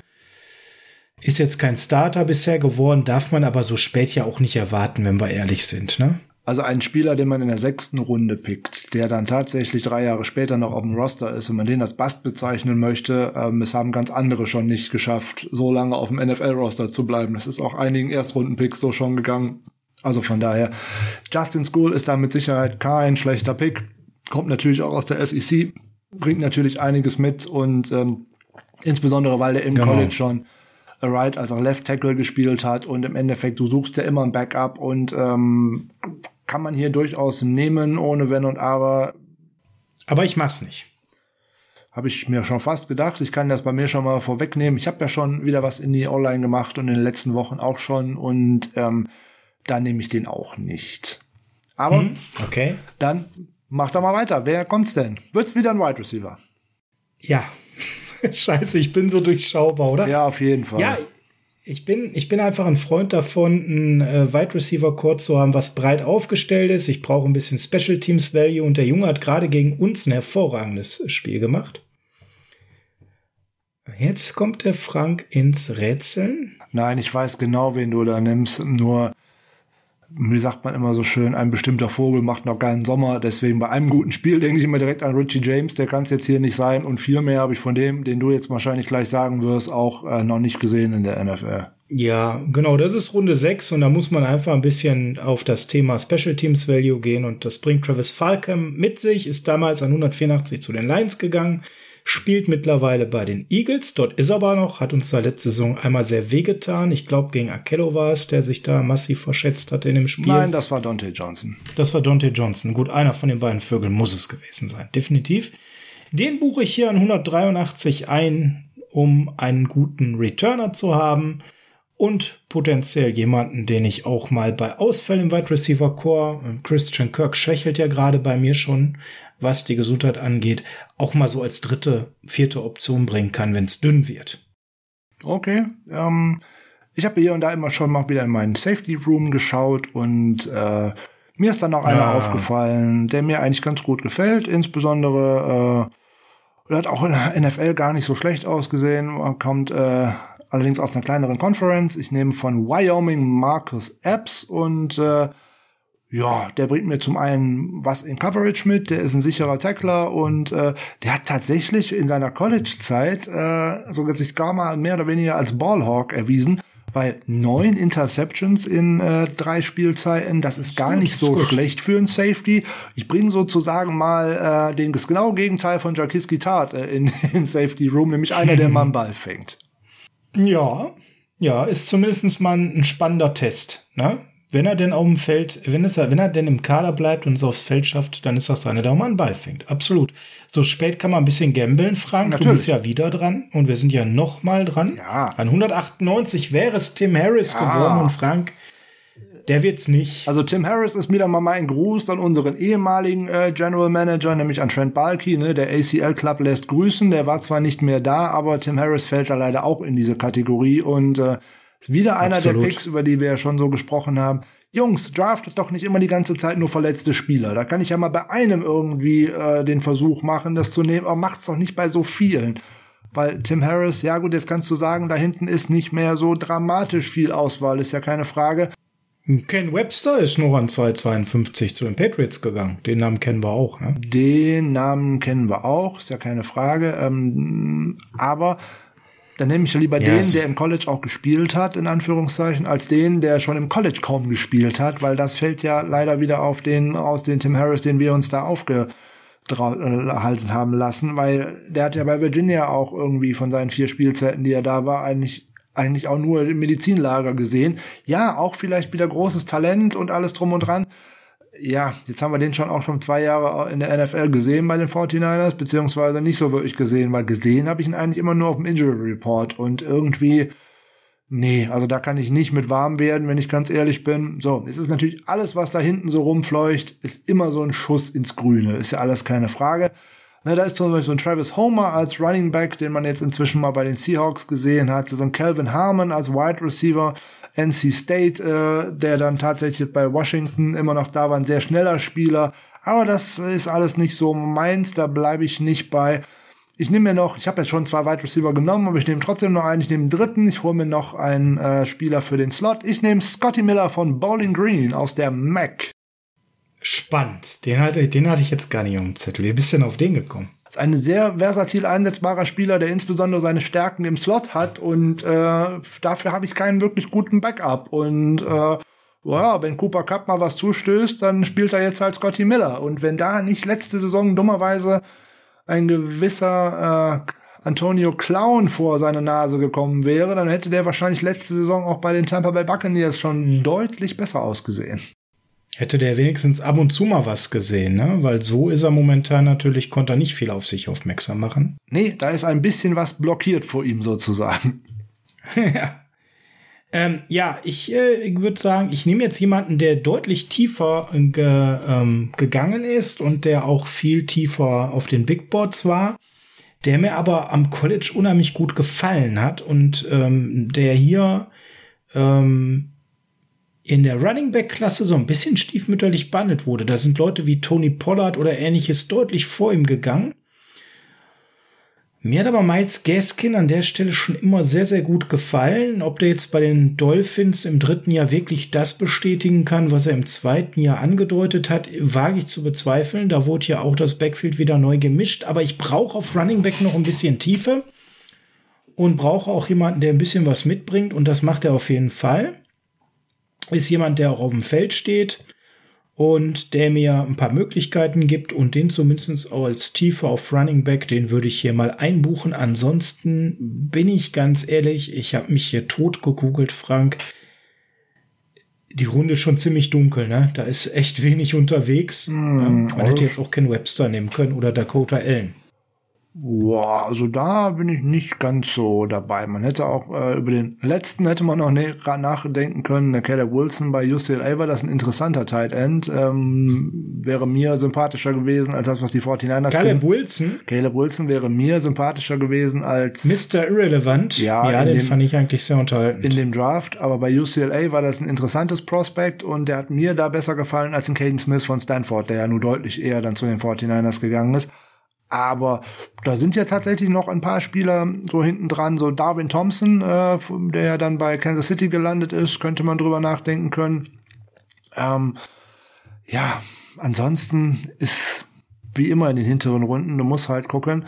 Nick Scott als Safety wäre auch noch interessant gewesen. Ähm, er hat zumindest bei Penn State ganz gut ausgesehen, hat allerdings in seinen ersten beiden Spielzeiten auch noch nicht so wirklich viel das Feld gesehen bei Los Angeles, deswegen weiß man da nicht so wirklich, wie da eine Weiterentwicklung äh, aussieht. Aber das ist bei natürlich bei vielen Spielern, die hinten dran sind. Da musst du einfach Glück haben, dass du da in den richtigen äh, Slot reinrutscht und da musst du natürlich auch Glück haben, dass sich eigentlich der oder ein oder zwei, die vor dir in der Depth Chart stehen, womöglich verletzen und du tatsächlich mal aufs Feld kommst, weil nur dann kannst du dich zeigen. Alles andere bringt dir einfach nichts. Du musst auf Tape, du musst auf Film kommen und der Trainingsfilm, der interessiert eigentlich keinen. Ja, ja, ja. Übrigens, ein Thailand gab's, der hätte mir hier persönlich sehr gut gefallen grundsätzlich, aber der ist dann im Draft tatsächlich viel zu hoch weggegangen und so hoch war, das war er mir nicht wert. Drew Sample. Das wäre einer, wo ich gesagt hätte, den hätte ich gerne genommen, aber der ist ja damals granatenstark, ich glaube zweite Runde gegangen. Das war ein, jetzt kommt wieder das Wort, übler Reach. Du brauchst gar nicht so erstaunt gucken, den hätte ich dann in Runde 6 eingesammelt. Da habe ich den ungefähr verortet gehabt. Ja, okay, also wirklich vorher hätte man den auch nicht nehmen dürfen. Ich meine, Runde zwei haben die Bengals den genommen. Ja. Das habe ich überhaupt nicht verstanden. Ja. Aber so äh, Runde fünf, Runde sechs, da, wenn er da da gewesen wäre, dann hätte er mir gefallen, weil er bringt doch ein paar Anlagen mit, aber nicht in Runde zwei. Und das war bei den Tight End das Problem, dass da eigentlich mit dem ersten Tight End, der von Bord ging, ganz viel Value ganz früh wegging und außer Sternberger wirklich keiner war, wo ich sage, dass ich ernsthaft drüber nachdenken konnte. Nächstes Jahr ist Tight End bei mir dran. Okay. Nicht nur einmal, so viel kann ich schon sagen. Oh je. Ja, ein Pick werde ich nicht verändern und dann kommt noch einer dazu. Oh je. Oh je. Frank ahnt schon was. Ja, aber das ist, aber das ist heute noch nicht dran. Also von daher muss ich da, glaube ich, nichts zu sagen, oder? Kleiner Spoiler für unsere nächste Ausgabe, Frank. Das war der Redraft 2019. Hey, du bist so schnell. Wieso? Ja, nu, du hast doch gesagt, ich brauche einen Panther. Ja. Ja. UDFA, Jack Fox, Punkt, fertig. Ah. Jack Fox fertig. So, Frank Jack hat Fox, fertig. Frank hat jetzt seinen Panther. Jack Fox fertig. Ja, sehr schön. Hey, was willst du? Pro Bowler 2020 für die Detroit Lions. Also bitte, undrafted Rookie Free Agent von den äh, Kansas City Chiefs. Aus dem Jahr. Ja, ja, wir können schon mal so viel verraten. Wir haben dann auch wieder reichlich Leute verpflichtet danach.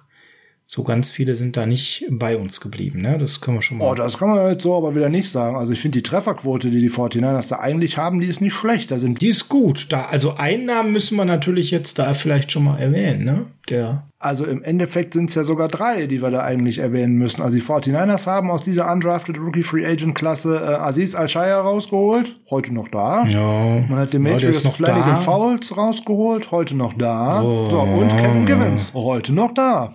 Das ist der Name, den ich hören wollte. Kevin Givens war tatsächlich ein UDFA, den wir eben reingeholt haben. Und ja gut, Flanagan Fouls, der ist noch da. Der läuft für mich unter ferner Liefen, aber Kevin Givens ist nicht gedraftet worden damals. Das ist jetzt im Rückspiegel betrachtet recht überraschend sicherlich für den einen oder anderen. Hat sich bei uns auf jeden Fall gut gemacht und bewährt. So Als sieht's aus.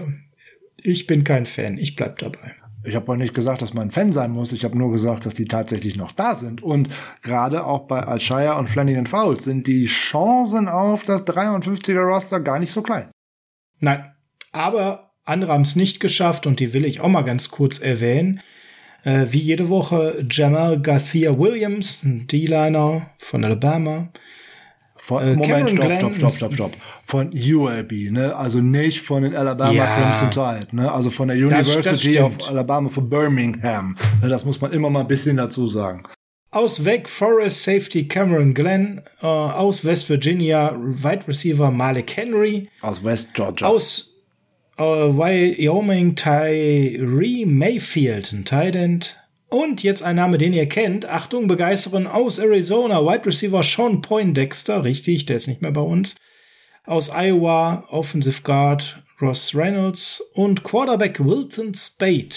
Das waren dann mal so Namen, die ihr danach bis auf Poindexter nie wieder gehört habt und womit Stimmt gar nicht. Ross Reynolds war noch bis zur letzten Offseason bei den 49ers auch mit im Camp. Der ist nur nicht mit aufs Roster gekommen, weil er sich ganz schwer am Knie verletzt hat. Ah, oh, der Arme. Siehst du mal, muss kurz vor unserer Coverage gewesen sein. Jein. Aber wir müssen ja äh, an der Stelle Nummer eins betonen, was Frank ja schon gesagt hat. Es gibt auch die andere Seite. Es gibt die Kevin äh, Givens, es gibt die Kendrick Bournes, auch wenn wir kein Fan waren, der hat ja auch einen gewissen Value erreicht. Es gibt schon die UDFAs, wo wir wirklich gut aussahen und ähm, richtig Value noch abgegriffen haben. Okay keine Frage. Da sind immer welche irgendwo dabei, die durchs Roster, äh, Roster gefallen sind. Und dann in dem Ganzen wären zum Beispiel so ein interessanter Spieler gewesen wie Preston Williams, so nebenbei, der bei den äh, Miami Dolphins gelandet ist, so nebenbei. Oder einen, den wir zumindest noch kurzzeitig als äh, Vertreter von Robbie Gold kennen, Chase McLaughlin, der Kicker, ist damals bei den Buffalo, von den Buffalo Bills als UDFA ausgewählt worden. Also da sind immer mal wieder Spieler dabei. Man weiß halt nicht vorher, ob das funktioniert oder nicht. Weiß man bei den Draft Picks genau. bei den meisten auch nicht. Nicht mal beim First Rounder. Genau, das ist ähm, einfach noch mehr Lotterie ähm, als äh, der Draft an sich sowieso schon. Bei UDFA geht man dann eben nicht mehr so das große Risiko ein. Aber es waren ein paar spannende Namen dabei, du hast sie gerade genannt, aber eben wie jedes Jahr auch eine unglaubliche Anzahl an Spielern, die es dann am Ende leider gar nicht geschafft haben oder eben nur ganz kurz und dann sich nicht dauerhaft in der Liga halten konnten. An Wide Receivers, wenn man da hinten echt gut auch noch weggekommen. Wenn man dann so schaut, hier einer der besten äh, Special-Teamer überhaupt, der da auch jedes Jahr im Pro Bowl landet von den Patriots. Hier Gunnar Olszewski äh, war da hinten mit bei, Jacoby Myers war auch da hinten schöner mit Name. bei. Gunnar Olszewski. Und äh, Steven Sims, der ja auch letzte Saison bei den Redskins gar nicht so schlecht aussah. Oh, beim Washington Football Team, Entschuldigung, das will einfach nicht raus. Ähm, Ah. War halt auch noch äh, mit dabei. Also die Klasse von, von den UDFAs ist gar nicht schlecht. Ja, das, jedes Jahr sind da ein paar Lichtblicke dabei. Unter anderem übrigens auch bei den Titans. Daniel Helm, über den wir ganz am Anfang der Folge gesprochen haben, ist damals noch zu den Chargers gegangen. Hm. Der kam von Duke. Ne? Hm. Den müssen wir an der Stelle auch mal erwähnen, weil das ist ja zumindest alle paar Wochen mal für ein paar Wochen ein 49er. Ja, wahrscheinlich hören wir das in den nächsten Wochen noch das ein oder andere Mal. Mal wieder da, mal wieder nicht da. mal wieder da, mal wieder nicht da. Ach, es geht um Daniel Helm, ganz genau. Unser Running Gag, also für euch so ein bisschen nachrichtlich, da ist schon noch ein bisschen Value unterwegs. Ja, das war die Folge für heute, Frank. Es hat wie immer Spaß gemacht zu redraften. Ihr bekommt natürlich auch in den nächsten Tagen mit etwas Zeitverzögerung, damit ihr erstmal in Ruhe die Möglichkeit habt, diese Folge zu hören, mm, wieder die Grafiken bei Social Media, damit ihr da auch noch mal alles nachlesen könnt. Frank, wir sind am Ende. Dein Part. Mein Part.